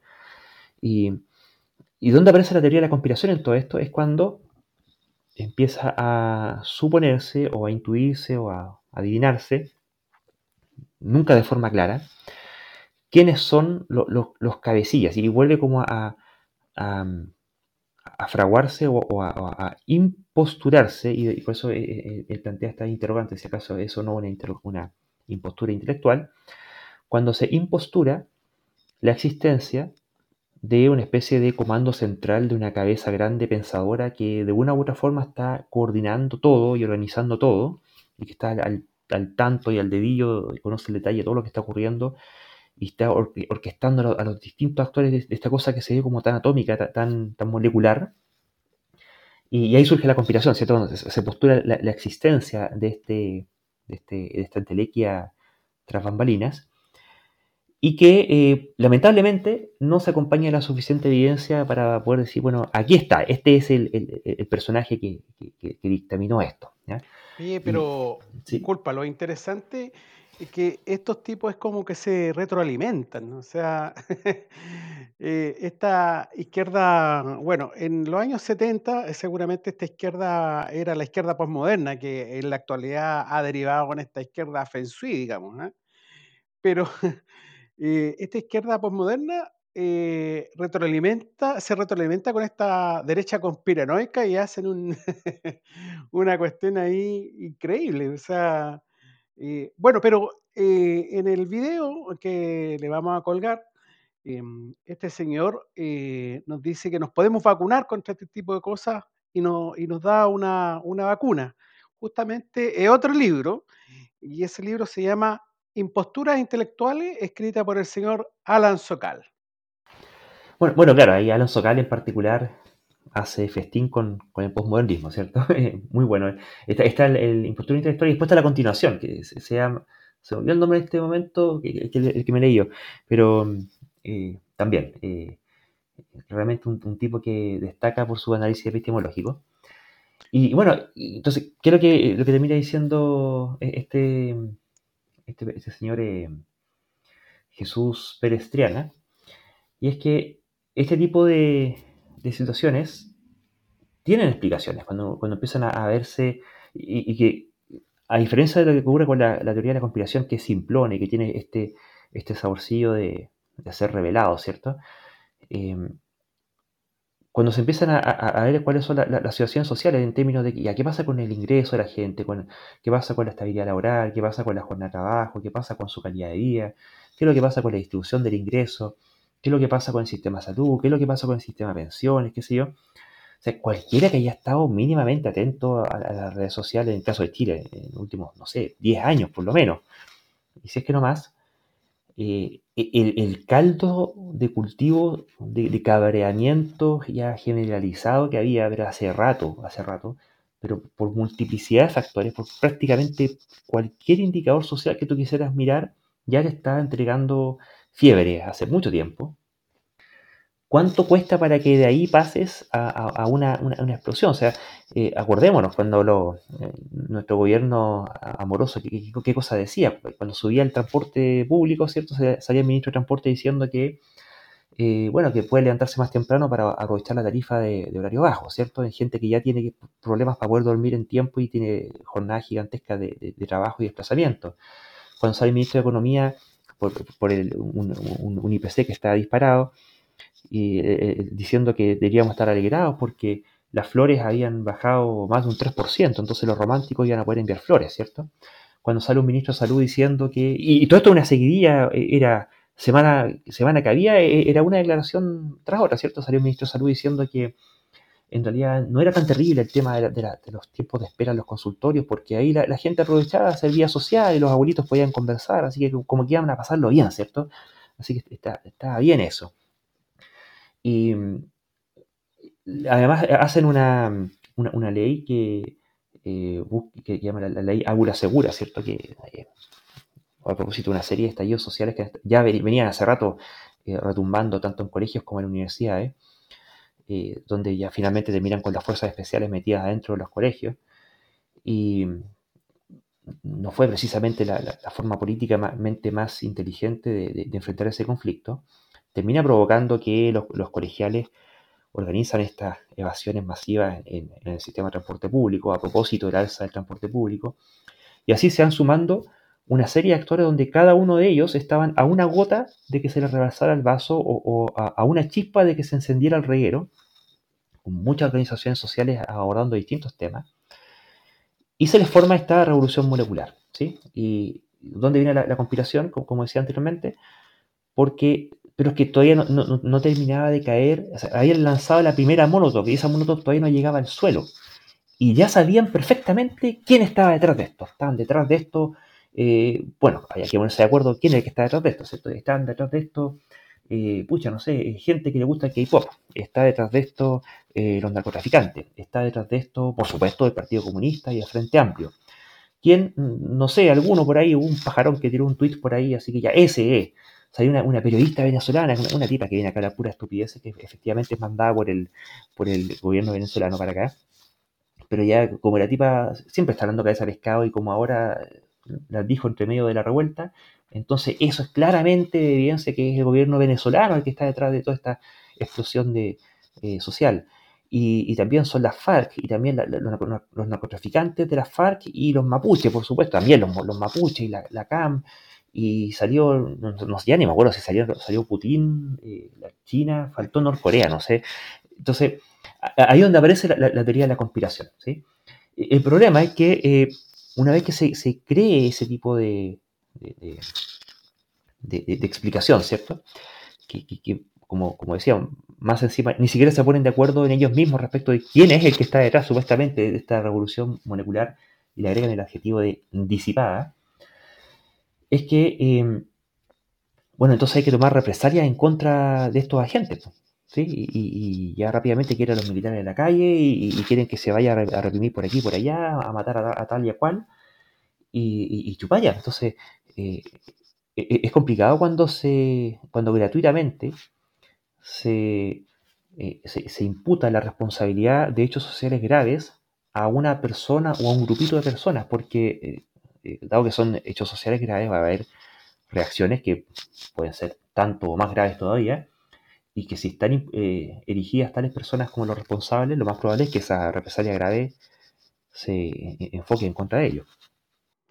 Bueno, el, el tema es que, eh, como siempre, lamentablemente, los políticos, el- la política está casada con una visión ideológica de la realidad. Entonces, eh, mm, no, la realidad, digamos, como, como yo tengo eh, la verdad, por así decirlo, de lo que, de cómo se deben hacer las cosas, eh, y si la realidad no se ajusta a esa verdad que tengo yo, bueno, eh, es peor para la realidad nomás. ¿ah? Eh, eso es lo que pasa. O sea, aquí hay una cuestión, siempre hay una cuestión ideológica de por medio, y, y- ese intento de, de, ¿cuánto se llama? De cuadrar el círculo, o sea, de que esa ideología que yo la profeso, que, que yo la estudié, que etcétera, etcétera, y que trato de aplicarla a, a la, a la realidad social y, y lo normal es que no funcionen. Entonces, y como no funcionan, entonces vengo, digamos, eh, no es que no, es que yo esté equivocado con mi ideología, sino que hay otros individuos que son los que atentan contra mi ideología. Es una tontería, siempre eh, hay que cuidarse con ese tipo de cuestiones, con ese tipo de pensamiento donde, donde la ideología, que puede ser una ideología religiosa, puede ser una ideología sociopolítica, etcétera, eh, hay que tener cuidado porque las ideologías siempre son eh, apegos, eh, u- un, apego psicológico, como he dicho anteriormente, un apego psicológico, algo que pensamos que es verdad. Entonces nos enamoramos de esas, de esas, de esas cosas que nosotros pensamos que son verdad, pero en realidad eh, muchas veces no tienen absolutamente nada con la realidad. Entonces, eh, por ahí tal vez eh, uno debiera ser eh, más eh, crítico consigo mismo y darse cuenta de estas ideologías que profesamos y que nos matamos por ella y que vamos a matar otros gallos por ella y que etc. Bullshit. Solamente. Y, y hay, que, hay que verificar si, si, si muchas de estas hipótesis que yo hago son hipótesis que yo tengo este apego, este apego psicológico, que no sé si son verdades o no, o, o, verificar si funcionan o no funcionan. Bueno, escuchándolo en todo caso, yo encuentro que acá hay un, un problema serio con esta, esta teoría de la revolución molecular anticipada, que, bueno, yo la verdad voy a partir haciendo, un- una declaración que no soy experto mucho en el tema, estoy escuchándolo a usted, entrando un poco cómo funciona, pero el hecho que se declare que algo es molecular y disipado, en el sentido que son como pequeños elementos disconexos de estas moléculas y además disipados, o sea que no son, tienen una acción muy intensa, sino que es como una especie como de acumulación de pequeñas cosas disipadas que a la larga suman algo, hace que toda la teoría conspirativa sea altamente infalsable y muy significativamente sensible a las interpretaciones de quienes creen en ella, de interpretar cualquier pequeño evento, justamente pequeños eventos, eh, que confirman justamente, en, la opinión de quien cree esto, que toda esta teoría es real. Y eso es preocupante, porque en el fondo eh, la realidad siempre tiende a ser caótica y van a haber distintas personas haciendo di- distintas cosas en distintos tiempos, en distintas direcciones. Y efectivamente algunos de esos pequeños eventos van a ir en alguna dirección que si la teoría dice que hay una intención detrás de esto en tal dirección, si yo busco con, con atención y pongo a ver los, los eventos del día a día, más temprano que tarde voy a encontrar un caso donde alguien fue justamente molecularmente y muy disipadamente en esa dirección. Y ahí yo tengo entonces evidencia, entre comillas, incontestable de que efectivamente todo, esta, todo este, este movimiento detrás, lo que sea, es real. Entonces es imposible falsar, porque en el fondo, ¿cómo demuestras que eso es falso? Porque en el fondo eh, siempre va a haber algún caso donde alguien va a ir en esa dirección, aunque sea por equivocación. Entonces, ¿cómo demuestra la falsedad de ello? Y eso yo diría que eh, este tipo de, de, teorías conspirativas son casi eh, eh, imposibles de demostrar falsas. Y, aún, y aún Oye, peor, no, Daniel, no hay eh, como mostrar la verdadera porque en el fondo justamente su definición son pequeñas cosas, pequeñas cosas que uno puede observar. disculpa, Daniel, eh, tú mencionaste una palabra, eh, falsar, y vamos a decir que la palabra falsar es un, es un término acuñado por un filósofo, eh, Karl Popper, ¿no es cierto? Y, y con esa palabra se refiere a experimentar, es decir, a poner, a someter eh, la proposición a experimentación y poder determinar si es verdadera o falsa. No, no, ni siquiera es eso. Eh, yo diría que lo que Popper se refería era que uno siquiera debía poder idear un experimento, que inclusive podría ser imposible realizar en, en ciertas circunstancias, pero uno tiene que ser capaz de imaginar algún caso que de experimentar y lograr un resultado pudiera siquiera demostrar que algo es falso. Es peor aún. No solamente que pueda llevarse a cabo un experimento, sino que tengo que tener alguna posibilidad de que si hago esto y tengo resultado A, yo digo que esto efectivamente va a favor de, de mi teoría, pero se puede dar el resultado B que mostraría que es falso. Y en este caso, ¿cómo muestra entonces con una cosa molecular y disipada que es falsa? ¿Cómo lo haces? Bueno, bueno, ahí una de las cosas que, mencionaste, muchacho, que a, a propósito, también le vamos a dejar un- una, un enlace a, a un señor Oscar Fuentes, chileno, que también se dedica al tema del análisis, seguridad y defensa, que entrevistó a este Jesús Pérez Triana en un podcast que lo titularon Guerras de Cuarta Generación y Chile, ya donde indagan bastante en detalle eh, eh, lo que pasó acá en Chile. Y, o, digamos, eh, desde el punto de vista de la, eh, esta cosa, eh, revolución mole- molecular disipada.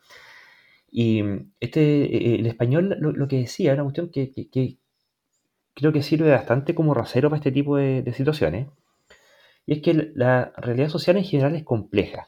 La, cantidad de causas es compleja, in- interactúan de forma bastante enrevesadas unas con otras y, y provienen de distintas disciplinas. Entonces, cuando se va, cuando se necesita dar una explicación de un fenómeno social, una de las primeras cosas a las cuales uno tendría que ponerle ojo es cuando la explicación que sea del problema es simple. ¿Por qué ocurrió el estallido social en Chile? Ah, es que Venezuela. Pum. No, ah, es que el Partido Comunista con el Frente Amplio. Pum. No, no es que lo. Ya, no sé quién más. Y, yo, yo, no sé si es cierto o es falso, pero, casi eh, a priori yo pensaría que están equivocados. ¿Por qué? Porque el fenómeno es complejo y la explicación es simplona. ¿ya? En general, eh, una explicación más acabada, y bueno, y varias de ellas, eh, él explora el caso de Cataluña, por ejemplo, de todo lo que fue la revolución allá. Eh, efectivamente hay, hay montones de causas y justamente cuando se empiezan a analizar en detalle con más tranquilidad y, y ya no buscando tener ahí un- una, una cabeza de, de turco a la cual culpar de todo, eh, van surgiendo explicaciones. ¿sí? Explicaciones que por supuesto requieren más análisis, requieren más datos, requieren más, más eh, complejidad de análisis y, que finalmente, creo yo, te- terminan dando un entendimiento bastante más acabado, tanto a nivel de diagnóstico de qué es lo que está ocurriendo y por lo tanto, en consecuencia, faculta a la posibilidad de prescribir mejores soluciones para eh, eh, ese tipo de conflictos. Y ellos hablan ahí de, de conflicto, de qué significa el conflicto y qué sé yo. Y, lo otro, que también, eh, al menos en el caso de Chile, bueno, en, en general en, to- en todos los grupos extremistas, en el caso de Chile tenemos un modelo que fue implantado a, fuego y que, mm, bueno, co- como bien comentaba Mario en una conversación que teníamos anteriormente, cuando se habla del el modelo chileno, el, gran experimento chileno, ¿por qué se habla de experimento chileno? Porque el modelo que se implementó acá se implementó para experimentar, porque no había evidencia que, que- demostrara las virtudes del modelo que se suponía que, podía tener. y todas sus virtudes han sido más bien supuestas y han sido exaltadas políticamente, mediáticamente por partes muy interesadas en ello, haciendo unos usos bastante sesgados, bastante mañosos de, ciertos indicadores y puntos, y sistemáticamente fallando en análisis más complejos de, lo que estaba ocurriendo en el país. Y el, el resto de la gente que, que no estaba dentro de la OS hegemónica hacía este tipo de análisis, o bien derechamente no tenían cabida, o cuando la tenían eran para ser ridiculizados con espantapájaros argumentales, fijándose en algún detallito, nada más. Y, y- finalmente el, resultado de todo ello es que eh, el análisis y la comprensión de lo que estaba ocurriendo en Chile se hacía de forma sistemáticamente interesada en defender el legado. Ellos llaman el legado con mayúscula al legado de lo que, de lo que vendría haciendo tanto la constitución como la, política y la economía instaurada desde el régimen de Pinochet y su, Chicago Boys.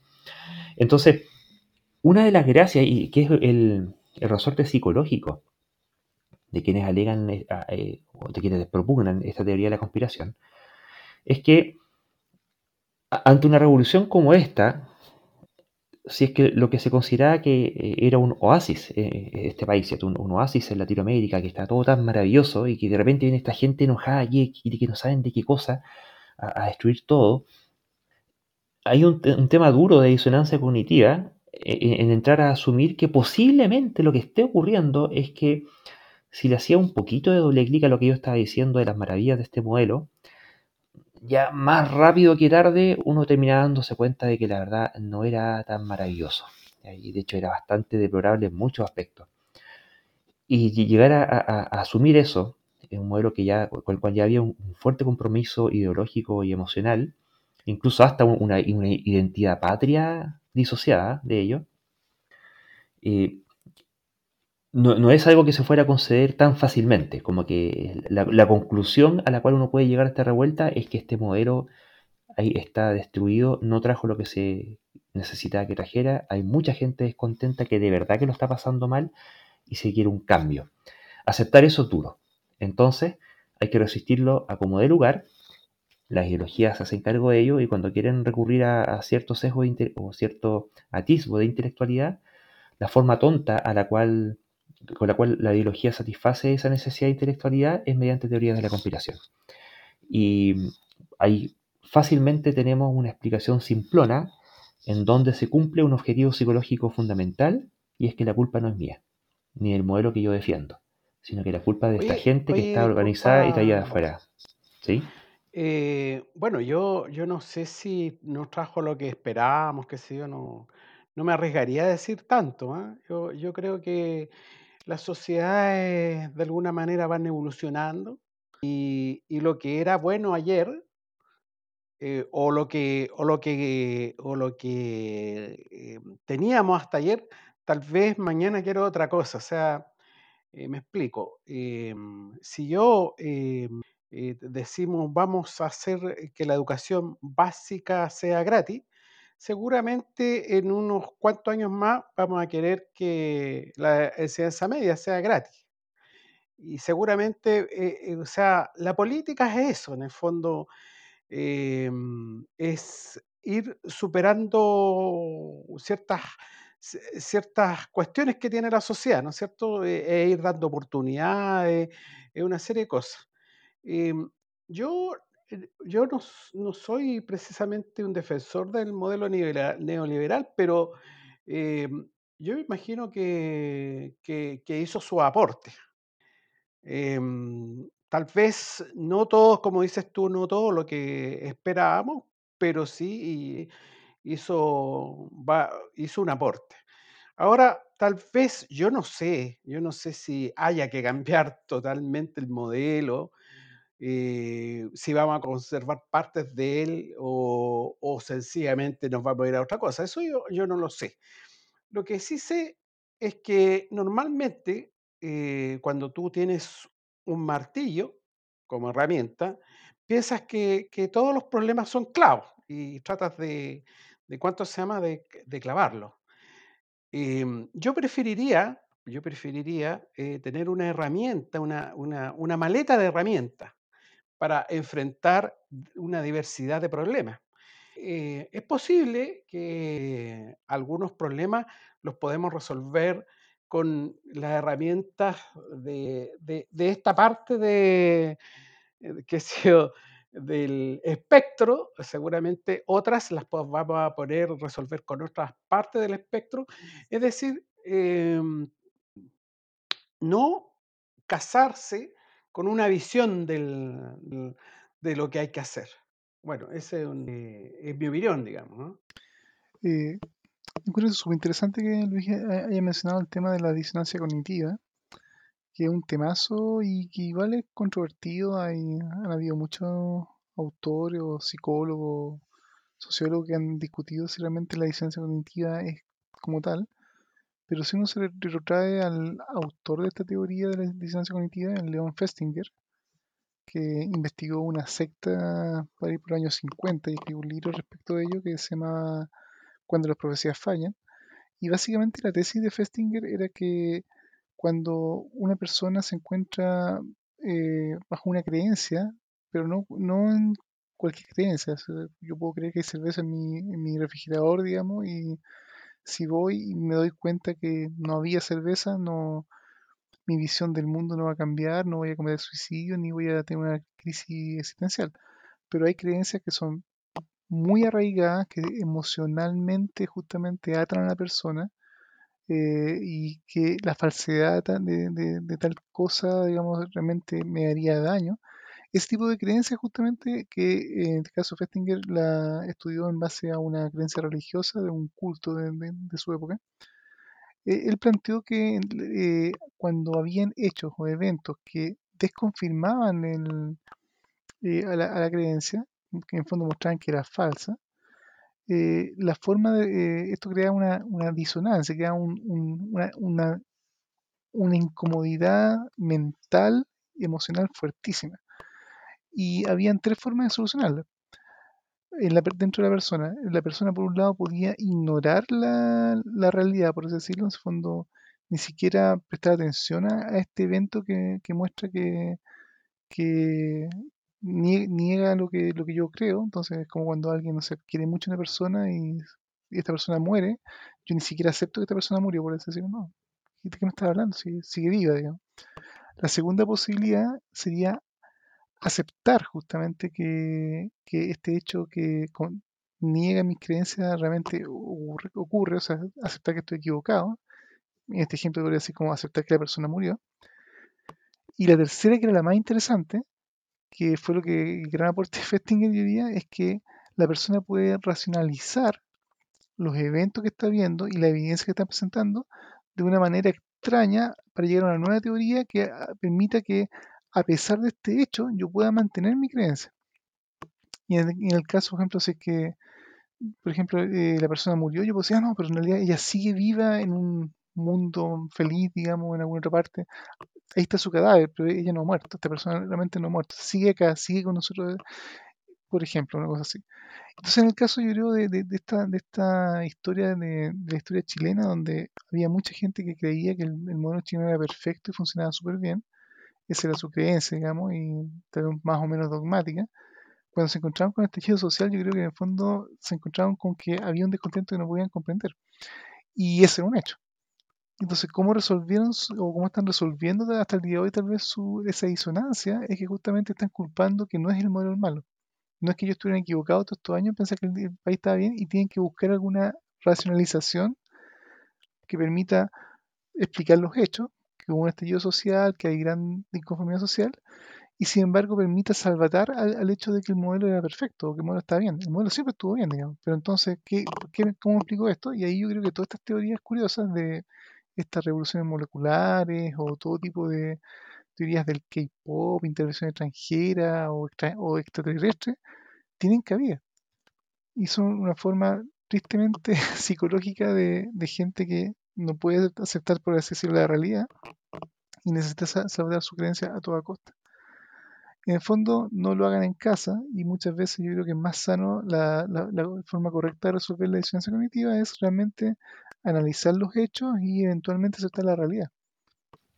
Bueno, yo re- respecto a eso mismo, tengo una discrepancia respecto a lo que decía Mario, y es que eh, e- está rondando esta explicación, ¿cierto? De que no, lo, lo que pasa es que somos víctimas de nuestro pro- propio éxito. Y como fuimos un país que nos fue tan bien, la gente ahora quiere más. Y ahora la crisis que enfrentamos porque la gente está queriendo cosas que eh, sobrepasan lo que actualmente el modelo está entregando en circunstancias de que actualmente el modelo entrega mucho más de lo que tenía esta misma gente antes de haber tenido los beneficios que el modelo supuestamente trajo.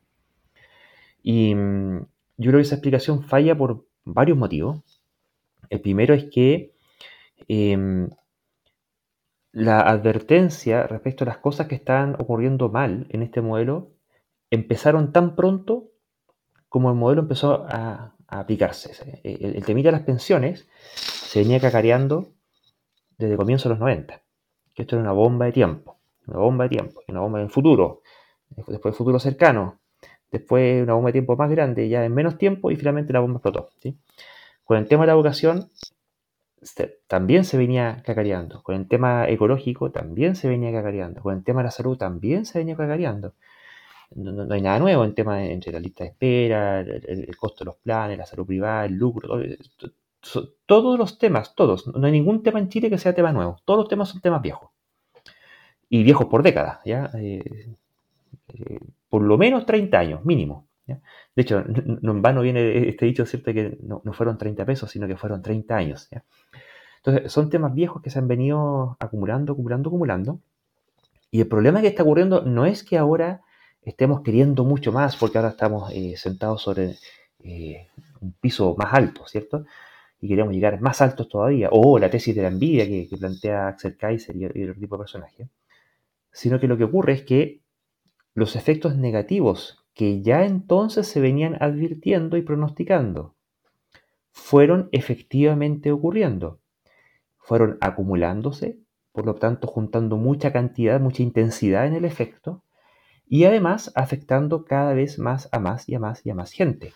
Entonces la pregunta es, eh, ¿hasta qué punto esto se iba a seguir manteniendo como una tasa de leche en circunstancias de que tenemos los indicadores sociales que estamos teniendo, en términos de endeudamiento, de salud mental, de, burbuja inmobiliaria, de costo de los alimentos, ya estamos empezando con desnutrición, etcétera, etcétera.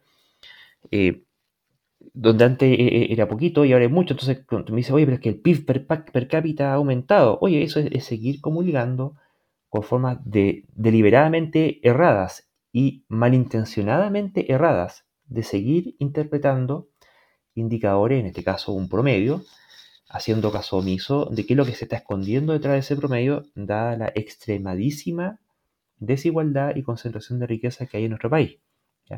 Entonces, eh, la, verdad es que es bullshit.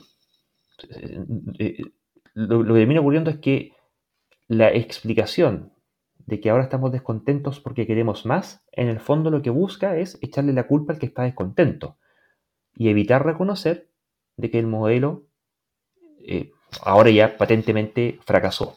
Y bueno, si cosa analizar un poquito, y eso se viene anunciando hace ya varias décadas de que este era un fracaso anunciado, si no hay ninguna sorpresa. La, única sorpresa iba a ser el, cuándo, pero, ni el cómo ni el qué, eso está bastante clarito hace rato. Ahora, con el tema de las pensiones, por ejemplo. Ahora, ya que tenemos eh, cantidades significativamente mayores de gente que efectivamente está jubilándose con el sistema de jubilación que fue impuesto en el 80, eh, no era lo mismo reclamar este tema en los 90 cuando todavía no había ni, prácticamente ningún jubilado, nada lo mismo. Ahora ya no da lo mismo porque hay harto. ¿Qué, cambió? ¿Cambió que estamos queriendo mejores pensiones porque estamos acostumbrados a un nivel de riqueza? No, lo que cambió es que estamos hasta el cogote con viejos eh, sembrados, eh, sumidos en la miseria. Entonces, eh, no, para nada, yo creo que es, exactamente el contrario de, esa, explicación y por eso retomo el asunto de la disonancia cognitiva, de lo terrible que termina siendo tener que reconocer a la luz patente del manifiesto mayoritario y abrumador descontento social de que parece que lo que tan bien se planteaba eh, a estas alturas ya es, imposible reconocer que no lo es. Y como es imposible, lo niegan. O bien, o bien toman esas explicaciones para, para seguir diciendo que el modelo es correcto. O sea, el modelo es bueno, eh, pero son, justamente lo que tú estás diciendo que son eh, malas explicaciones, son malas explicaciones para quien ve tal vez la realidad un poco más, más fuerte, digamos, la persona está muerta, mientras que, o el modelo está muerto, mientras que lo que muchas de esas personas están diciendo es que el modelo sigue vivo. Sigue vivo, pero la causa es otra. Y esa es su racionalización para intentar tal vez negar esta realidad y vivir, digamos, con una sonrisa, dormir en la noche, digamos, pensando que su modelo sigue vivo. Pero bueno, la, como digo, la realidad tiene la mala costumbre de imponerse muchas veces y en fondo yo creo la sociedad chilena, eh, a pesar de la de ya estas alturas de tener grupos que pueden negarlo o pueden eh, desviar atención todo, pero por lo que ha pasado en los últimos meses se ve que está evolucionando en algunas direcciones, para bien o para mal, que eran impensadas también hace hasta hace unos años atrás. Por ejemplo, solamente ver la composición que terminó resultando de la convención constituyente. Así que en el fondo eh, el tiempo va a decir y la realidad se va a imponer. Espero que en el fondo para el bien del país, digamos, para el bien de todos los que vivimos en Chile. Y ese va a ser ciertamente el temita de la constitución, creo yo, el tema central del próximo capítulo, que tenemos ahí harto baño para cortar. Oh, Así sí. que bueno, le agradezco la participación Daniel y Mario. Muchas gracias por haber compartido con nosotros esta noche. Bueno, un placer eh, nuevamente compartir micrófono con ustedes y espero que nuestros auditores se encuentren bien y hayan disfrutado este programa, los pequeños desvaríos e intentando dar un punto de vista, ojalá que sea ligeramente distinto al que ven desde los matinales a, a todos los otros lugares comunes que nosotros po- podamos elegir, elegirles dar algo no tan común y que pueda darles un punto de vista que puedan compartir como la sobremesa y ganar amigos. Bueno, como, como siempre, un placer conversar con usted y espero que, que nuestros auditores ahí eh, busquen los links y se informen y que tengan una, una, una opinión informada. Eh, un saludo y síganse cuidando. Así es, muchas gracias. Como siempre, les dejamos invitados a suscribirse tanto en YouTube, Facebook, Twitter y plataformas de podcasting. En nuestro Twitter, eh, arroba a-escéptica. En nuestro Instagram, arroba aech-cl. En Facebook, barra escépticos. Nuestro blog, www.aech.cl. Y la que surja. Así que muchas gracias por vuestro tiempo y les dejamos invitado a un próximo episodio de Escépticos del Más Acá. Hasta pronto.